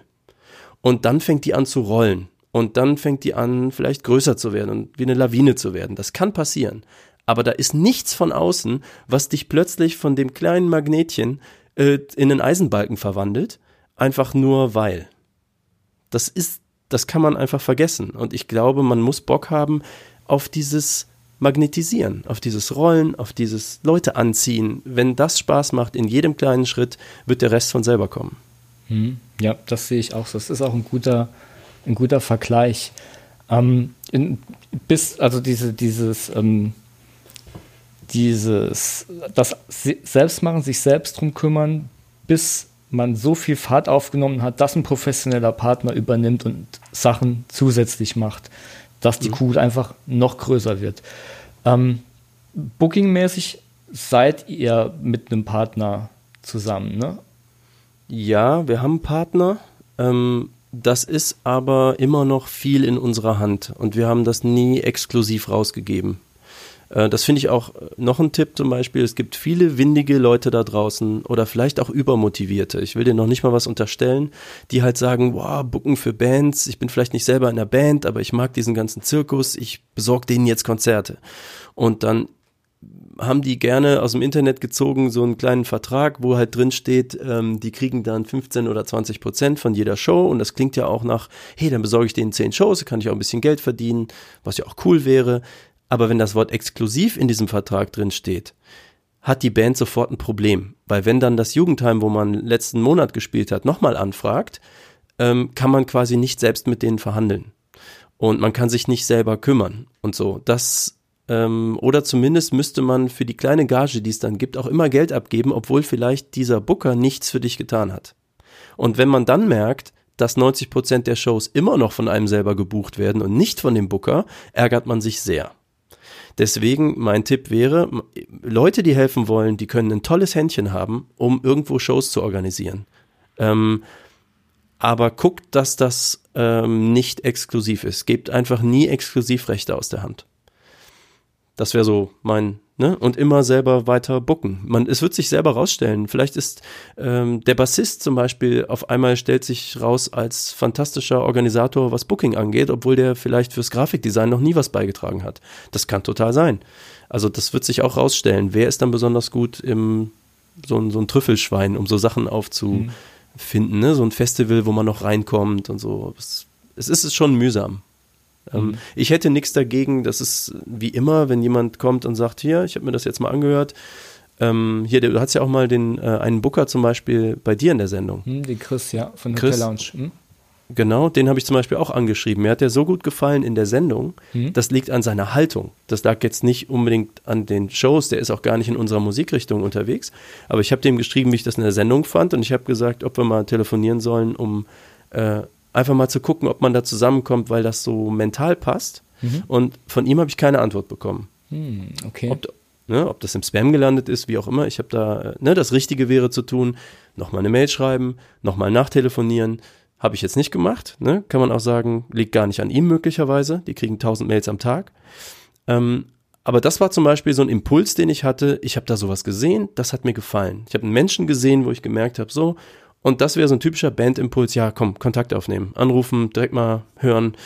Ähm, das wäre so ein Moment. Ja, sollte man auf jeden Fall machen. Ähm, warum das jetzt nicht? Also ich habe eine äh, Podcast-Folge dazu gemacht, warum die Booking-Agentur nicht antwortet, die damals mhm. auch sehr äh, für Furore gesorgt hat. Da gab es keine mittleren Meinungen. Da gab es halt entweder äh, Leute haben wütend den Podcast deabonniert oder die Leute waren total begeistert. Hm. Ah, okay. Ähm, ja, weil halt da. Ich fand, ist einfach so. Ich fand, ja, du hast recht. Also, weil ähm, da waren auch, also ich, man kann die Folge nochmal sich anhören, wenn man da Details wissen will, aber es geht halt auch einfach, es ging halt einfach darum, was einem, einer Booking-Agentur, wenn sie die Band gut findet und trotzdem nicht antwortet, warum das dann eigentlich so ist. Und das ähm, habe ich da so ein bisschen auseinandergenommen und das hat halt auch äh, Sachen angesprochen, die so ein bisschen wehtun. Ähm, es ist gar nicht auf dich bezogen, sondern einfach nur so generell, was ist eigentlich, wenn die Booking-Agentur nicht antwortet und an was kann es alles liegen? Es kann ganz einfach auch am Spam-Ordner natürlich liegen. Es kann mhm. auch dran liegen, dass, ähm, er hat ja auch äh, erzählt, dass er manchmal einfach Mails versehentlich löscht. Ähm, weil es zu viel ist alles. Ne? Also da würde ich einfach nochmal nachhaken. Total. Also ich Stelle, ne? finde, was du in der Sendung, äh, die habe ich auch gehört, was du in der Sendung gesagt hast, finde ich komplett richtig. So, also in dem Fall habe ich mir jetzt nicht so viel Kopf drum gemacht, weil, wie gesagt, ich habe kein Follow-up gemacht. Ne? Für mich wäre selbstverständlich, ich als Band habe jetzt die Aufgabe, wenn ich was von jemandem möchte, der mich noch gar nicht kennt, und das ist jemand, der kriegt einfach 100 E-Mails am Tag, hunderte E-Mails am Tag. Das muss man sich mal vorstellen, wenn man das selber nicht so hat. Jeder will was von dir und alle wollen dir was verkaufen. Und wie viel davon Sinn macht, das kannst du nur beim Überfliegen der Betreffzeile im Prinzip filtern. Und das lasst dich überhaupt keinem an. Äh, unser äh, Labelmensch zum Beispiel ist auch selber Booker äh, bei einer großen deutschen Booking-Agentur. So, das ist das ist normal, das ist das Geschäft. Du beachtest die E-Mails von Leuten, die du schon vorgefiltert hast, die du kennst, zum Beispiel. Ne? Wenn jemand, also wenn Chris Histel ihm schreibt, dann ist der Name, dann leuchtet der im Kopf schon mal auf, so, ach ja, mit dem habe ich den Podcast gemacht, ich weiß nicht, wie gut ihr euch kennt, aber das wäre schon sofort was anderes, als wenn Hinz und Kunz äh, irgendwas schreibt oder wenn der Business-Kontakt, mit dem du jeden Tag schreibst, was schreibt. So, das, also das, wie gesagt, ich kann nur komplett unterschreiben, ähm, was in dieser Sendung da gesagt wurde. Mich wundert eigentlich, dass das so ähm, für Kontroversen gesorgt hat. Ich dachte ja, so, okay. ähm, also ich habe es mir fast ein bisschen gedacht, dass das passiert, aber ich sehe es auch so ein bisschen als, ein, als eine Filterfolge, die halt ähm, die Leute, die ähm, denen das eher Inspiration gibt, weil das war ja eigentlich auch der Grund, so die Richtung, die, die Weichen nochmal nachzustellen und mhm. mal zu gucken, okay, alles klar, ich muss jetzt mehr in die Richtung und dann gebe ich da jetzt Gas, weil ich, der Podcast ist ja einfach auch für Leute, die Bock haben, Gas zu geben. Mhm. Ähm, und aber das, das, das eigentliche Thema ist dabei ja dieses Thema Netzwerke haben, Networking, Netzwerke aufbauen worum es in der Folge ja eigentlich auch schon geht. Natürlich reagiert ein Booker mehr auf einen Namen, den er schon kennt. Aber warum kennt ein Booker deinen Namen denn? Weil er dich in einem anderen Umfeld schon mal gehört oder gesehen mhm. hat. Weil du vielleicht vorher schon Strukturen aufgebaut hast, weil du ein Label hast und der Booker Kontakt mit dem Label hat. Also auch gerade mit dem Chris, der hat, ähm, und das ist eine Aussage, die ich auch von, von einem ähm, Manager, mit dem ich befreundet bin, einen Musikmanager habe, ähm, wo ich mal gefragt habe, wie kommt ihr eigentlich an neue Musik? Und das sind fast zu 100% Empfehlungen, dass ja. jemand kommt und sagt, hier, hör dir mal ähm, diesen Song an. Und dann hört man da rein. Also das da geht es einfach darum, möglichst viele Leute kennenzulernen, Netzwerke aufzubauen und auch nicht zu sagen, ah, mit dem und dem, äh, der bringt mir jetzt nichts, mit dem rede ich jetzt nicht, weil vielleicht kann auch äh, die Putzfrau vom Freund irgendwie einen Kontakt haben, der dir weiterhilft. Also ist jetzt ein überzogenes Beispiel, aber ähm, grundsätzlich sollte man da nie ähm, abblocken, wenn es darum geht, Netzwerke aufzubauen. Ja, und seid freundlich zueinander. Es gibt im Chaos Computer Club äh, auf den Chaos Events, wer die kennt, gibt es so einen Satz, be excellent to each other. Wenn du mit der Haltung an so Leute rangehst, ähm, und nicht irgendwie dicke Hose und irgendwie meinen, du hast hier irgendwie, dir steht was zu in dieser Welt und weil du jetzt eine Band gegründet hast und zwei Riffs spielen kannst, müsstest du jetzt irgendwie sofort bei Rock am Ring spielen. Ähm, also ich höre immer so Stories immer wieder. Ich weiß nicht, ich, ich kenne das so gar nicht in meinem Umfeld, aber das habe ich oft gehört, auch aus der Industrie. Sagt, das ist unfassbar. 90 äh, Prozent der Bandbewerbungen, das ist die, die haben vergessen, den Link zu ihrer Page mitzuschicken und äh, machen dich an, weil du nach zwei Stunden noch nicht auf ihre Mail geantwortet hast oder so. Also es ist wirklich teilweise Stories, wo du denkst, was, was ist da los da draußen? Ähm, also eine gewisse Kinderstube, ein Verständnis dafür, auch wenn die Profis sind. Äh, der Chris hat das doch erzählt, dass er bis nachts um, was hat er gesagt, um eins oder um zwei teils im Büro sitzt. Und bei mir ist es auch so. Das ist, Leute, alle wollen was von dir. Immer. Einfach immer. Das ist schwierig. Am besten ist halt, man ist auf Events und äh, trinkt ein Kaltgetränk zusammen und äh, hat sich da mal kennengelernt, dann ist das schon ein ganz anderer Schnack. Das ist eh das Allerbeste. Also Kaltgetränk, ich kann auch Warmgetränke empfehlen, aber Hauptsache mhm. in, einem, ähm, in einem Umfeld, wo es vielleicht nicht darum geht, dass man gerade von dem anderen was will, sondern einfach, wo es mal nur um Reden geht und sich beschnuppern und kennenlernen. Und mhm. wie man sich gegenseitig weiterhelfen kann und ob überhaupt, das kann sich wann anders noch rausstellen. Aber mhm. erstmal Leute connecten, kennenlernen. Und ich sage auch immer den, den Bands, ich habe das schon so oft miterlebt, da spielt eine Band und die andere Band, die am selben Abend mitspielt, sitzt im Backstage, labert untereinander und trinkt Bier. Und, na, also untereinander, nicht mal mit mhm. anderen Bands. Und ja. ich finde das so absurd, warum, also, ne, also warum äh, schaut ihr euch die andere Band nicht an? Dann könnt ihr denen anschließend Feedback geben, vielleicht sogar positives. Und ich sage immer, der einzige Grund, im Backstage-Raum zu sitzen und Bier zu trinken, ist, wenn man gerade mit einer anderen Band quatscht und irgendwie ähm, da connected. Das ist natürlich eine persönliche Frage, wie man so drauf ist. Ne? Das kann nicht jeder, das verstehe ich auch.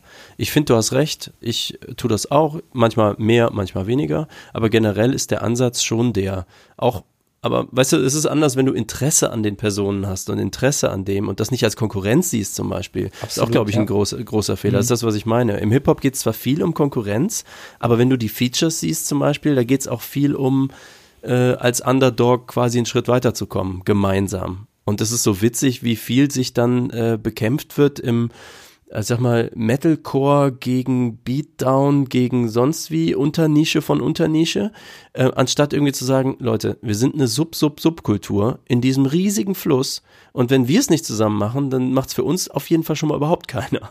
Also es ist so, ähm, wir haben einen Song sogar darüber geschrieben, Unity Hymn heißt der passenderweise. So, äh, das ist halt so genau dieses Thema. Das haben wir auch oft auf Konzerten gesagt. So, lasst diese Grenzen hinter euch. Guckt mal, wo die verbindenden Gemeinsamkeiten sind äh, du bist halt einfach besser auf die Art. Wir haben auch oft, äh, zum Beispiel Johnny Death Shadow habe ich schon erwähnt, jetzt auch nicht ohne Grund. Ich sag's in dem Podcast, ne, ist eine befreundete Band, ein Kumpel von mir, aber wir haben auch als Bands, wir waren zusammen auf Tour, Sachen zusammen gemacht. Wir waren auf UK-Tour zum Beispiel, gutes Beispiel, haben gesagt, pass auf, wir machen so ein Videoblog-Ding über diese UK-Tour.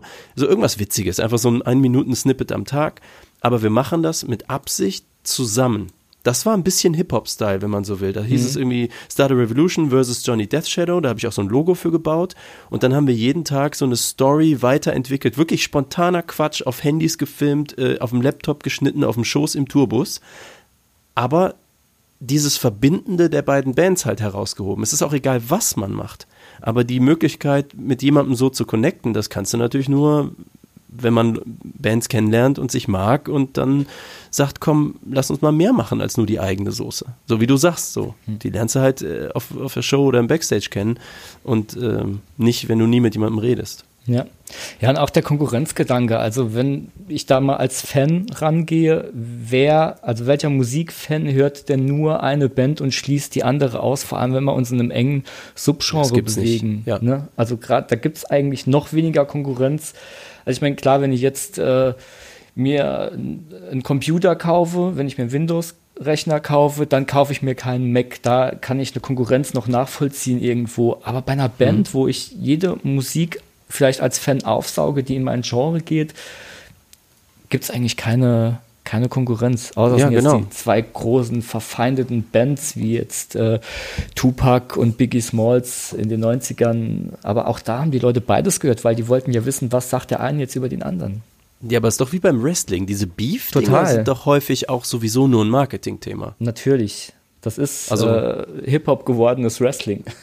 Ja, absolut. Genau, also deswegen, auch das könnte man sich, also das war ja so ein bisschen dieses äh, Star Revolution versus Johnny Death Shadow, mhm. hat ja auch ein bisschen diesen Duktus, das war offensichtlich ironisch, aber es ist halt, das kann man ja auch machen, das kann man sich ja alles ausdenken oder so, aber wichtig ist, genau wie du sagst, äh, Netzwerken, macht den Kram zusammen. Es ist, äh, niemand hört eure Band nicht, weil er die andere hört sozusagen, sondern der kann die geil finden und der kann euren Song auch geil finden. Ihr findet ja auch Songs von verschiedenen Leuten gut. Ja. Genau. Gleichzeitig, das geht.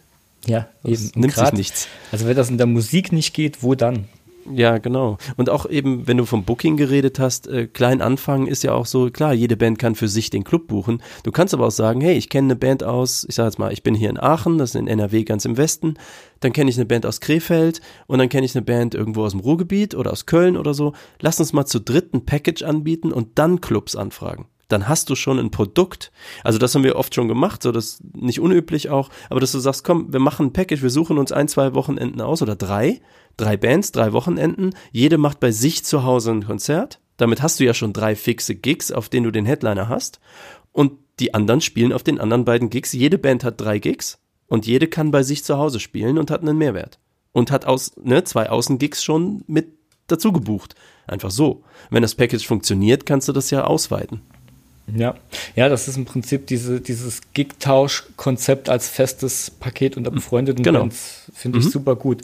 Wir ähm, haben damals für eine, für eine Indie-Band, für die ich die Tour organisiert habe, da, also ich habe lang frustriert damals Leute an, äh, Locations angeschrieben, hatte so das, was eigentlich jeder hat, ähm, dieses, dieses, die antworten nicht und ähm, die haben irgendwie keinen Grund, einen als Newcomer spielen zu lassen. Und dann hat ein befreundeter mhm. ähm, Manager, der auch gerade für eine Band eine Deutschlandtour organisiert hat, mir erzählt, wie er das Ganze macht. Und dann habe ich, da hat er mir das so erzählt, habe ich gedacht, nee, das kann niemals funktionieren. Er probiert es aus, nicht alles klar, ich probiere es aus.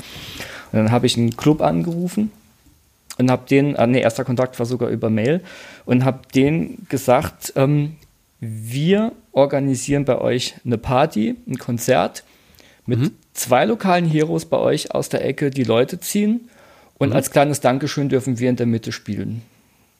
Und dann ja, hat der Club gesagt, ja. geile Idee, ähm, ja, mach das. Und dann haben wir auch über Backstage Pro und über Facebook ein bisschen recherchiert und haben geguckt, wer zieht dort haben die Leute angesprochen, haben gesagt, hier, wir haben da und da einen Termin, ähm, habt ihr Bock dort zu spielen? Ja, klar, so gegen Eintritt halt, ne? Und dann haben wir beim Club nochmal angerufen und haben gesagt, hier, wir haben die Band. Ja, super, die war vor einem halben Jahr schon mal hier, hat die Bude voll gemacht. Wir haben Deal. Alles klar. Und so haben wir die Tour organisiert. Und wir Geil. haben halt in der Mitte gespielt, ne? Ich meine, was sollen wir da als Headliner, als unbekannte Band, aber ne, das ist halt einfach ein super Slot. Nee, das ist ein super Slot. Also man muss auch nicht Total. verwechseln, nicht, also man kann auch Deadliner sein. Genau. Wenn du, falsch, genau. wenn du falsch platziert bist am Ende, also sag mal, wenn ich zu Hause spiele, also wenn wir hier in Aachen spielen zum Beispiel, macht es total Sinn zu Headlinen. Aber wenn wir irgendwo spielen, wo eine lokale Band spielt, egal, wenn die auf Facebook 1000 Likes weniger hat, das spielt keine Rolle, weil bei sich in der Gegend äh, haben die ihre ganzen Freunde da.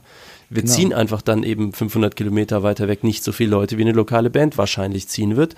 Und deswegen, das würde ich auch überhaupt nicht nach Ego entscheiden, sondern das würde ich dem lokalen Veranstalter oder wenn das die Band ist, dann mit der Band besprechen, was macht halt mehr Sinn. Wenn die sagen, ja, aber alle unsere Freunde warten eigentlich auf euch, dann würde man sagen, okay, dann machen wir Headliner. Aber mhm. wenn die sagen, ja, nö, hier kennt euch irgendwie keiner, aber lass mal Gigtausch machen, dann macht es keinen Sinn, auf sowas zu bestehen.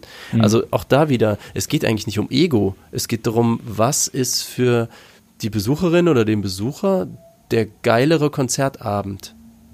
Und wenn du als Band gut bist, ähm, also ich sag mal so, ich habe auch sehr viele Jahre Konzerte veranstaltet, ähm, auch größere, Cajon gebucht zum Beispiel. Ähm, wenn du als Konzertveranstalter das Ganze siehst und sagst, wie kriege ich meinen Abend eigentlich ideal aufgestellt, damit der möglichst interessant für möglichst viele Leute ist, dann würde ich das ähm, auch entsprechend aufbauen und dann auch entsprechend bewerben. Viele, äh, wir spielen jetzt zum Beispiel im, äh, in Hannover, wo wir noch nie gespielt haben, äh, auf einem Festival im Mai. Und die haben jetzt, ich glaube, die haben sieben Bands gebucht. Ich wusste gar nicht, wie viele Bands. Ähm, und die haben es jetzt, ich glaube, im Wochentakt ungefähr eine Band announced. auch mit dabei dann so ein Video von der Band und so weiter. Das heißt, die bauen das Announcen von dem Festival, was letztes Jahr schon gut funktioniert hat, auch als Spannungsbogen auf. Hm, das ist cool. Und ja. dann werden sie sich auch ausgesucht haben. Äh, ich kenne den Headliner zum Beispiel gar nicht bisher, aber sie haben den sich als Headliner gebucht. Sie werden wissen, wieso. Ich gucke mir dann demnächst mal Videos und so an, dann weiß ich, was mich da erwartet. Aber die werden wissen, warum das dort in Hannover der Headliner ist. Und da habe ich dann auch Vertrauen zu dem Veranstalter, dass der sagt, das ist für uns hier gerade ein heißes Thema. Ja, dann muss das auch nach oben. Also, das hm. ist dann schon so. Auch da nicht nach Ego entscheiden, sondern eben gucken, was ist am besten für alle. Also auch für uns als Künstler, aber eben auch für alle anderen. Das muss als Gesamtpaket Sinn machen. Dann kommen auch Leute. Ja, absolut. Ja. Ähm, ich würde vom Booking gerne noch, noch kurz weggehen, ähm, aber bei der Reichweite bleiben.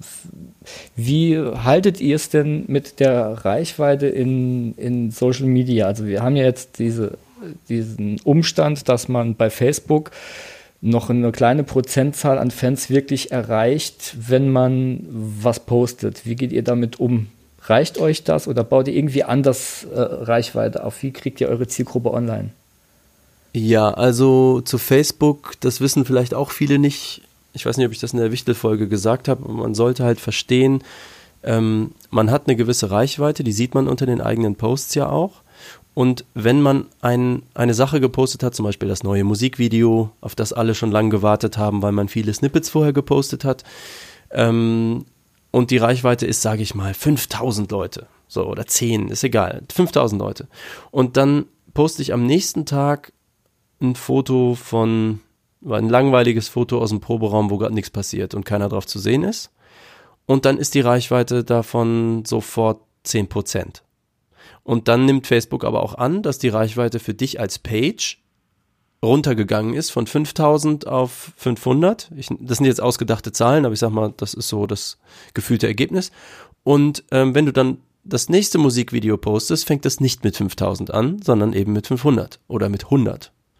Das heißt, ähm, Reichweite auf Facebook aufbauen heißt, du hast entweder immer fantastischen Content, wo ich keine Lösung für habe, wo man den bitte herkriegen soll. Man kann nicht jeden Tag ein Musikvideo äh, posten, wo man drei Monate dran gearbeitet hat.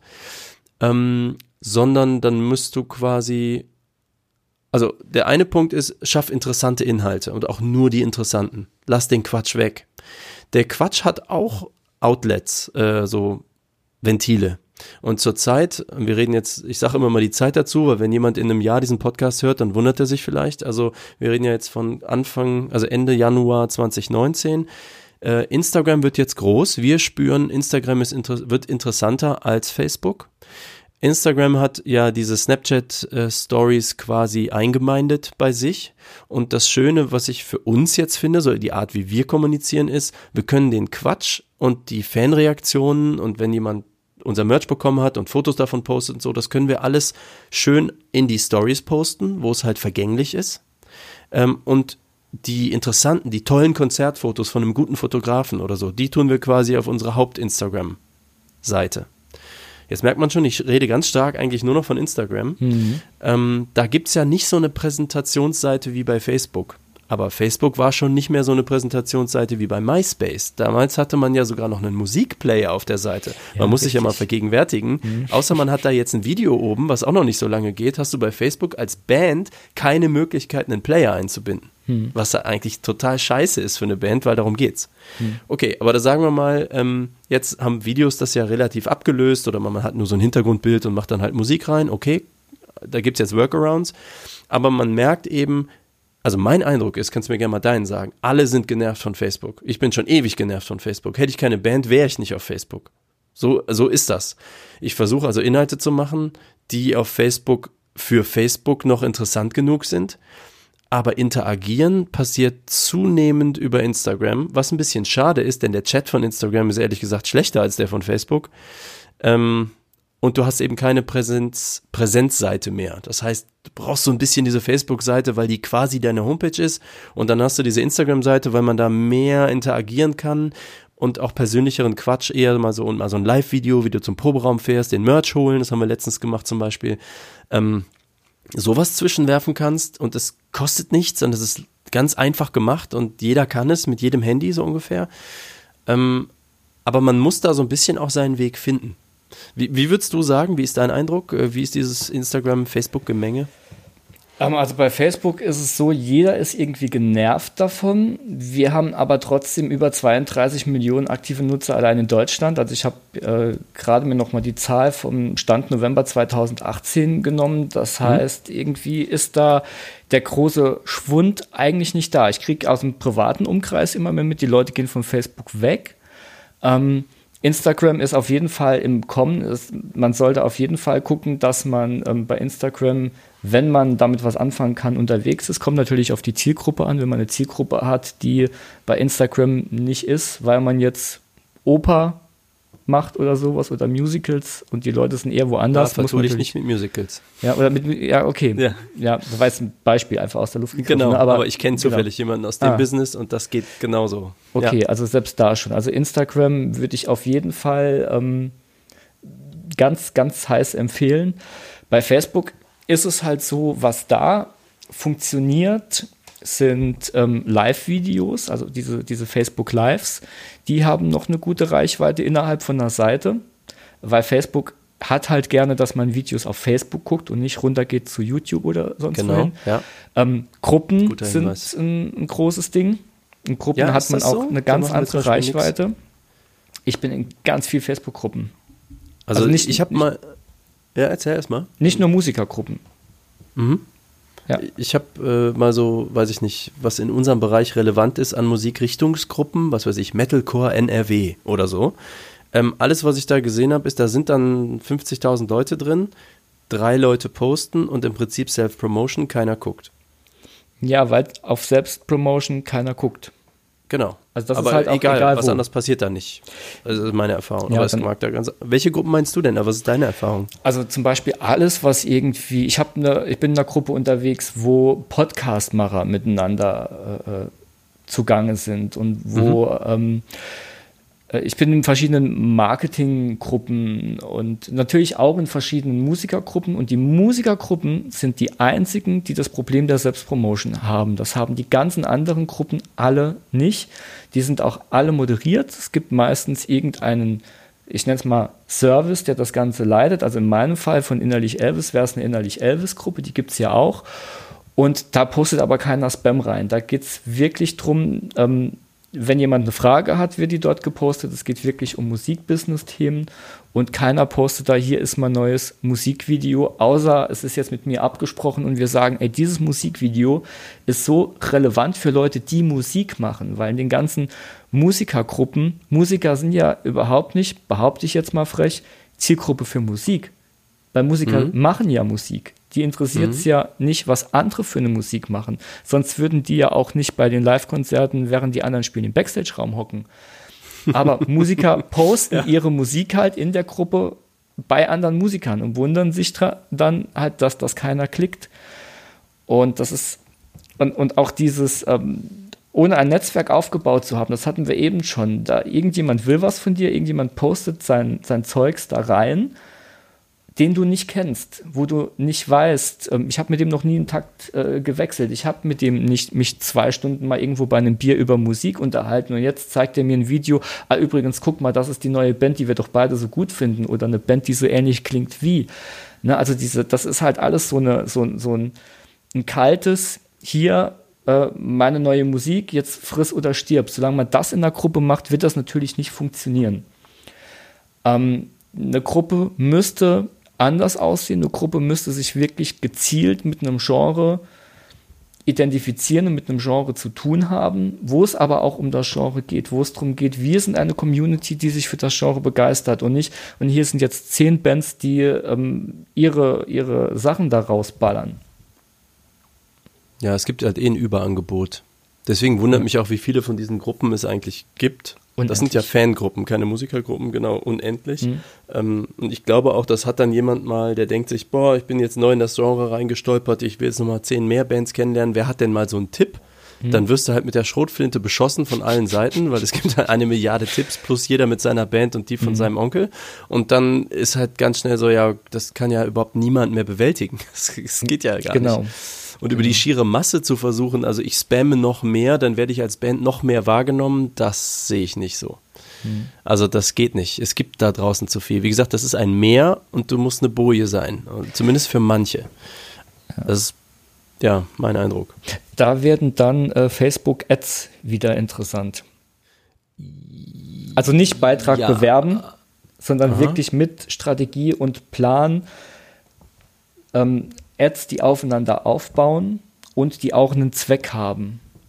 Also nicht einfach nur eine, eine Ad, aber was du machen kannst, ist, du postest dein Musikvideo und schaltest eine Ad. Und dann guckst mhm. du anschließend, wer hat denn mehr als 50 Prozent sich überhaupt von dem Musikvideo angeguckt. Und der kriegt dann ein anderes Video ausgespielt, was so ein bisschen emotionales Making-of von dem Musikvideo ist.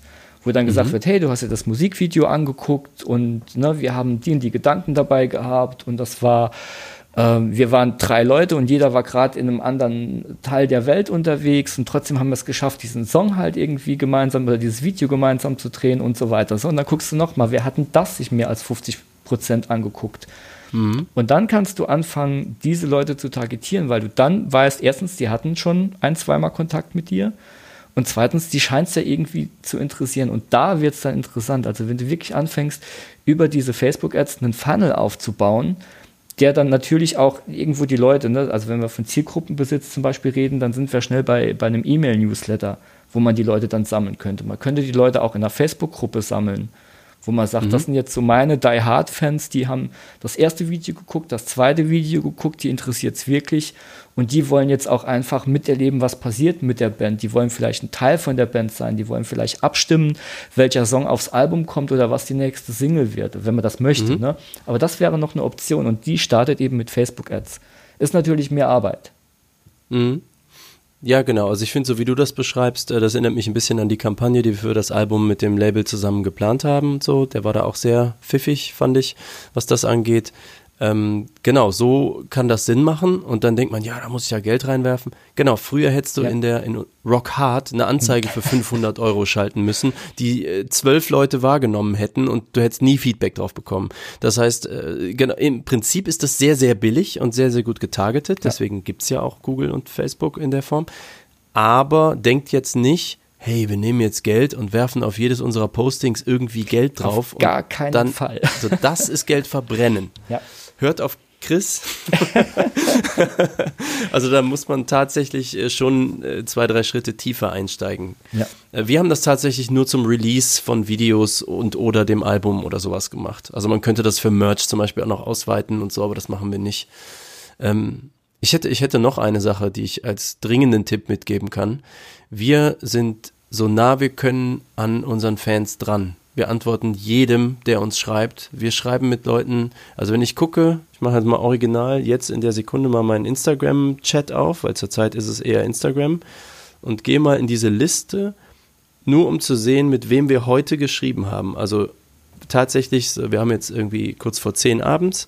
Das heißt, wenn ich jetzt hier mal scrolle, eins, zwei, so, ich gehe mal nur in Screens. Ein Screen, zwei Screens, drei, vier, fünf, also ich würde sagen fünf Screens, das sind jeweils drei, sechs, neun Leute auf meinem Telefon. Ähm, das ist jetzt so ungefähr. Also ich sag mal roundabout 40, 50 Leute, mit denen wir am Tag geschrieben haben. Persönlich, mit Fans. Mega gut, finde ich mega gut. Also kann ich unterstreichen, absolut. Ja. Das ist natürlich Zeit, die du haben musst. Das ist tatsächlich ein Punkt. Wie gesagt, ich bin Freiberufler, ich sitze hier, ich kann das nebenbei machen. Äh, unser Bassist Jens ist da auch super aktiv. Der hat, äh, er behauptet Nein, aber ich würde sagen, er hat sich eine Apple Watch gekauft, damit er auf seinem Handgelenk sieht, wenn, wenn die Nachrichten reinkommen. Ähm, also irgendwie, heute schrieb er mir nämlich tatsächlich und meinte, weil ich mit jemandem intensiver geschrieben habe, er meinte, Alter, was machst du? Mein Arm explodiert. Ähm, das war einfach nur ein normaler Dialog. Ähm, jemand hatte irgendwie Merch bekommen und war mega happy und so. Und dann war ich happy. Es ist ja immer so ein bisschen wie Weihnachten, ne? so Sachen verschenken. Mhm. Also man verschenkt sie nicht, aber man macht so, schnürt so ein Paket und tut so Fisherman's Friend dazu und noch ein Goodie und noch ein Aufkleber und irgendwie so. Und das ist irgendwie schon geil. Also mir macht das Spaß. Da sind wir wieder, ne? Der Weg. Wenn der Weg dir Spaß macht, dann ist es, ne, es ist halt keine Bürde, jetzt irgendwie Merch verschicken zu müssen. Ja, und dann irgendwie ist da aber natürlich eine Interaktion und daraus ergeben sich dann auch Gespräche und irgendwer, wann spielt ihr mal in der Gegend? Und dann sage ich, hier, folg uns mal bei Bands in Town. Dann kriegst du eine E-Mail, wenn wir in der Gegend spielen, weil wir können ja nicht jedem Bescheid sagen. Mhm. Und ähm, dann, zack, hast du sozusagen bei Bands in Town, folgt dir wieder jemand ähm, und jemand, der auf ein Konzert dann zu dir kommt, sagt, hey, wir haben geschrieben. Und dann sage ich, ach, du bist die mit den pinken Haaren, äh, ich weiß, habe ich auf deinem Profilfoto erkannt, du heißt bei Instagram so und so. Und so, weißt du, es ergeben sich Beziehungen. Am Ende ja. geht es sehr viel Richtung Fans und Richtung Business um Beziehungen. Hm. Musikbusiness ist ein mega persönliches Business. Das sollte man Absolut. auch nie, äh, das sollte man nie vergessen. Nee, ich finde das cool. Also dem, dem Fan nah sein ist sowieso, wenn ihr eine Leidenschaft habt für den Umgang und, und eine Liebe zu euren Fans, das ist äh, berechtigt, dann ähm, macht das, dann forciert das. Ja. Absolut, finde ich super. Ja. Man kann das vergessen, im, im Elfenbeinturm zu sitzen und irgendwann berühmt nee. zu werden. So funktioniert es nicht. Nee, das genau. ist einfach nicht so. Das ist ganz wichtig. Und man sollte sich nicht zu gut sein und denken, ah, jetzt äh, der fünfte Fan, der heute schreibt, äh, die belästigen mich, das ist alles Quatsch. Die Fans sind extrem wichtig und ähm, bringen auch einfach nicht nur, dass die Platte kaufen, sondern die bringen auch einfach dieses, ja, man sitzt da an einem, an einem Leidenschaftsprojekt, ackert, macht, nimmt auf, vermarktet den Kram, verschickt Merch und dann kommt ein Feedback, dass sich jemand drüber freut und dass jemand das geil findet. Das ist halt auch nochmal sowas, ne? Das hm. ist halt wahnsinnig viel wert, auch wenn es da jetzt nicht um Einnahmen und Geld geht. Ich habe das übrigens von äh, auch einen guten Teil davon von einem Freund von mir gelernt, Samuel, den habe ich glaube ich auch in der anderen Folge erwähnt, Manny. Also das Projekt von ihm heißt Manny. Ähm, kann ich auch nur empfehlen, kommt auch jetzt bald eine neue Platte. Ähm, der war ehemaliger Schlagzeuger bei Star Revolution, also in der damaligen, damaligen Besetzung, hilft uns auch jetzt am Schlagzeug noch häufig aus, spielt aber sonst äh, in, bei Manny jetzt Gesang, Gitarre. Also er ist im Prinzip ein Ein-Mann-Projekt mit einer Liveband. Und äh, was der mit seiner vorherigen Band ähm, super gut gemacht hat, die sind auf die Straße gegangen, ich weiß nicht, nach Köln oder so. Nein, andersrum. Die hatten einen Plan. Die haben gesagt, wir machen ein erstes Konzert und das wollen wir ausverkaufen. Inusit hieß die Band. Vielleicht hat da einer von gehört. So sehr Neonfarben alles. Gutes visuelles Konzept, coole Videos, ganz billig selber gedreht, aber mit toller Idee. Und dann haben die gesagt, wir machen jetzt so ein Konzert und das muss ausverkauft sein. Und wie machen wir das? Und dann haben die alles dafür getan, dass dieses Konzert ausverkauft wurde. Die haben auf der Straße gespielt, dort Tickets verkauft. Und das ist jetzt schon die Magie. Die sind nach Köln gefahren, vor das Underground, wer es damals noch kannte, es gibt es jetzt nicht mehr, und haben vor dem Underground, bis das Ordnungsamt kam, quasi so mit Akustikgitarre oder halbakustisch, ich weiß nicht, ihre Songs gespielt, so rotzigen Punkkram mit lustigen Texten und haben die Leute da begeistert, einfach weil sie da waren. Das ist ja schon sehr persönlich so, ne? Dann die Leute haben eine persönliche Bindung, weil sie sehen dich Auge in Auge, nicht auf Instagram, nicht irgendwo, sondern so. Und wie mutig das ist, äh, auf der Straße stehen und dann sind die natürlich auch noch gut. Okay, und dann ähm, haben die dort Tickets verkauft, haben gesagt, hier in anderthalb Monaten spielen wir da und da. Hier ist das Ticket. Willst du es haben? Ist billiger, wenn du es jetzt kaufst. Und dann haben Leute Tickets gekauft. Und ich war auch auf dieser Show und die war ausverkauft.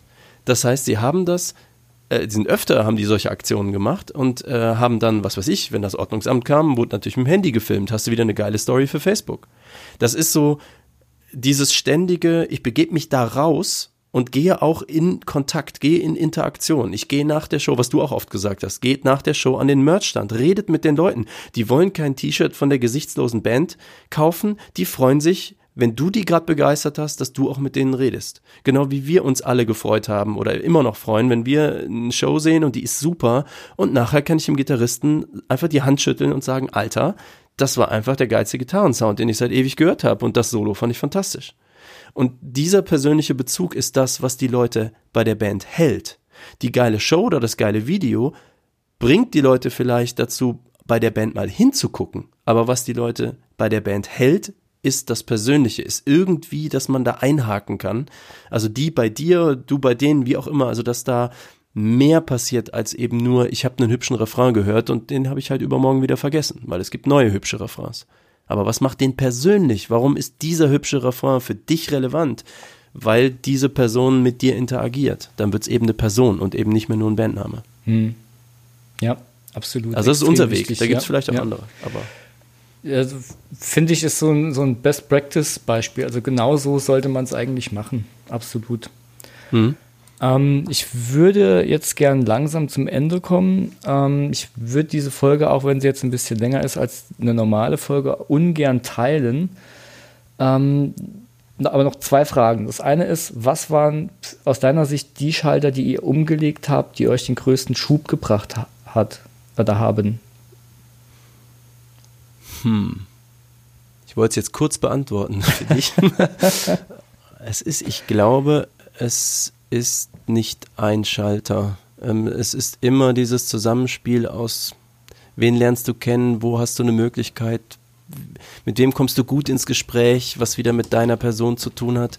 Also wichtig war definitiv für eine Rock-Metal-Band 2018 ein Album zu machen. Das ist jetzt was, was 2020 vielleicht schon anders sein kann. Es war definitiv wichtig, diese Videokisten zu machen.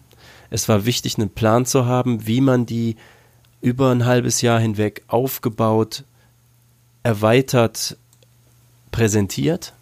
Ähm, sei es über Ads oder über die, das soziale Netzwerk, was gerade äh, angesagt ist. Wichtig ist nicht auf Leute zu warten, sondern selber zu machen. Das war eigentlich, also hätten wir das nicht gemacht, wäre alles andere wurscht gewesen. Dann wäre nichts von all dem irgendwie passiert, sondern ähm, vorangehen, alles, was ich euch jetzt erzähle, kann im nächsten Monat irrelevant sein, wenn der Facebook-Nachfolger kommt und alles ist mhm. anders. Ja. Wichtig ist, guckt euch das an, wie ist die Gemengelage, haltet nicht an alten Modellen fest. Ähm, geht voran, macht einfach, macht Sachen, macht Sachen, die noch keiner gemacht hat. Finde ich gut. Also das, die nächste Frage wäre jetzt auch gewesen, äh, wenn es eine Sache gibt, die du den Leuten mitgeben könntest, was wäre das? Aber ich glaube, das hast du gerade schon gesagt, ne? Ja, genau. Es gibt halt einfach nicht das eine Rezept. Das wirst du in jedem Interview hören, das wird dir jeder sagen. Und ich bin ja auch kein Weltstar, Rockstar, irgendwas. Wir sind auch nur eine kleine Band aus Aachen. Ähm, es und für jede Band funktioniert es anders. Für Many funktioniert es anders, als es für uns funktioniert. Es gibt Überschneidungen, aber es gibt eben auch Sachen, die ganz viel von den persönlichen Netzwerken zusammenhängen. Und wenn du ein raubeiniger Typ bist, dann wirst du Leute finden, die auf raubeinige Typen stehen. Und wenn du ein vorsichtiger, argumentativer Typ bist, dann wirst du Leute finden, die da andocken. Und dann werden diese beiden Leute werden mit unterschiedlichen Booking-Agenturen, Managern, Plattenfirmen unterschiedlich gut und auch mit Fans unterschiedlich gut andocken. Es gibt für beide nicht das gleiche Rezept. So, Absolut. deswegen. Ja. ja. Sehr schön. Ja, finde ja. ich super. Also da kann ich auch gar nichts äh, hinzufügen mehr. Das würde ich jetzt genauso stehen lassen. Malik, danke, dass du ähm, nochmal vorbeigeschaut hast. Diesmal Super wirklich gern. auch mit mir persönlich. Ja, war mir eine Freude. Das hat echt Spaß gemacht, auch nochmal auf ein paar Sachen einzugehen, äh, wo ich in der Wichtelfolge dachte so, ah, da hätte ich gern, da hätte ich jetzt nochmal so eine, eine Frage. Das konnte ich jetzt alles ähm, klären und ich hoffe, es hat ähm, da draußen auch, es sind da draußen auch ein paar Lichter aufgegangen. Ja, in diesem Sinne. Ähm, da habe ich noch eine, äh, sorry, ich wollte hier gar nicht reinspringen, ich wollte aber einen Gruß an den äh, Tolbi loswerden, der uns ja eigentlich zusammengebracht hat. Richtig, ja. Deswegen äh, winke, winke, danke dafür. Und, auch von ähm, mir, ja ähm, im Sinne dieses Podcasts, wer mich kontaktieren möchte, äh, die Links werden sicherlich in den Show Notes sein, äh, twitlik bei Twitter oder eben auf, ihr findet at Star Revolution dann auch bei äh, Instagram oder ihr werdet uns schon finden. Äh, ich freue mich über Feedback auch zum Podcast. Wenn ihr anderer Meinung seid oder so, äh, also es ist schön, wenn der, äh, wenn der Chris das erfährt, aber ich würde es auch gerne erfahren. Deswegen äh, scheut euch nicht, geht in Kontakt, redet mit Leuten, ganz wie Chris gesagt hat. Und äh, gerade was das Feedback zum Podcast angeht, ihr könnt natürlich, da freue ich mich sehr drüber, bei iTunes die Episode oder den Podcast generell mit fünf Sternen bewerten, fände ich mega. Aber in, ähm, auf innerlichelvis.de, ich weiß nicht, wie ihr den Podcast gerade hört, ob über einen ähm, Podcatcher oder über die Seite, aber auf der Seite kann man jede einzelne Folge kommentieren und dann kriegen wir beide das Feedback auch mit. Hm und können sogar darauf reagieren, wenn ihr was Juhu. Dummes schreibt oder was Tolles. genau, ja. Ähm, genau, und für die, äh, weil ich ja selber Podcaster bin, äh, was viele auch nicht wissen, wenn ihr tatsächlich in der Apple Podcasts App äh, hört, dann könnt ihr dort auch einfach die fünf Sterne mit einem Wisch vergeben. Man denkt immer so, man muss sich jetzt bei iTunes einloggen und manche haben vielleicht gar keinen Mac oder keinen ne, kein Rechner mehr überhaupt. Und äh, nee, es geht auch in der ganz normalen Podcast-App. Ihr geht einfach quasi auf die Episode, scrollt da mal so ein bisschen runter und dann seht ihr da fünf Sterne. Dann könnt ihr einfach mal wischen und schon ist Chris geholfen.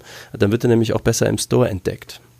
Ja, cool. Das äh, war mir, glaube ich, selbst noch gar nicht so klar. Mhm. Aber es ist auch noch nicht sehr so guter Tipp. Zeit äh, entdeckt. Ja, mhm. ja cool. Gern. Danke. Jo, dann in diesem Sinne entlassen wir die Leute mal in mhm. den Morgen, den Abend, wo auch immer sie das gerade hören. Und ich freue mich, wenn ihr in der nächsten Episode wieder dabei seid. Und Malik, vielen Dank und macht's gut. Ciao.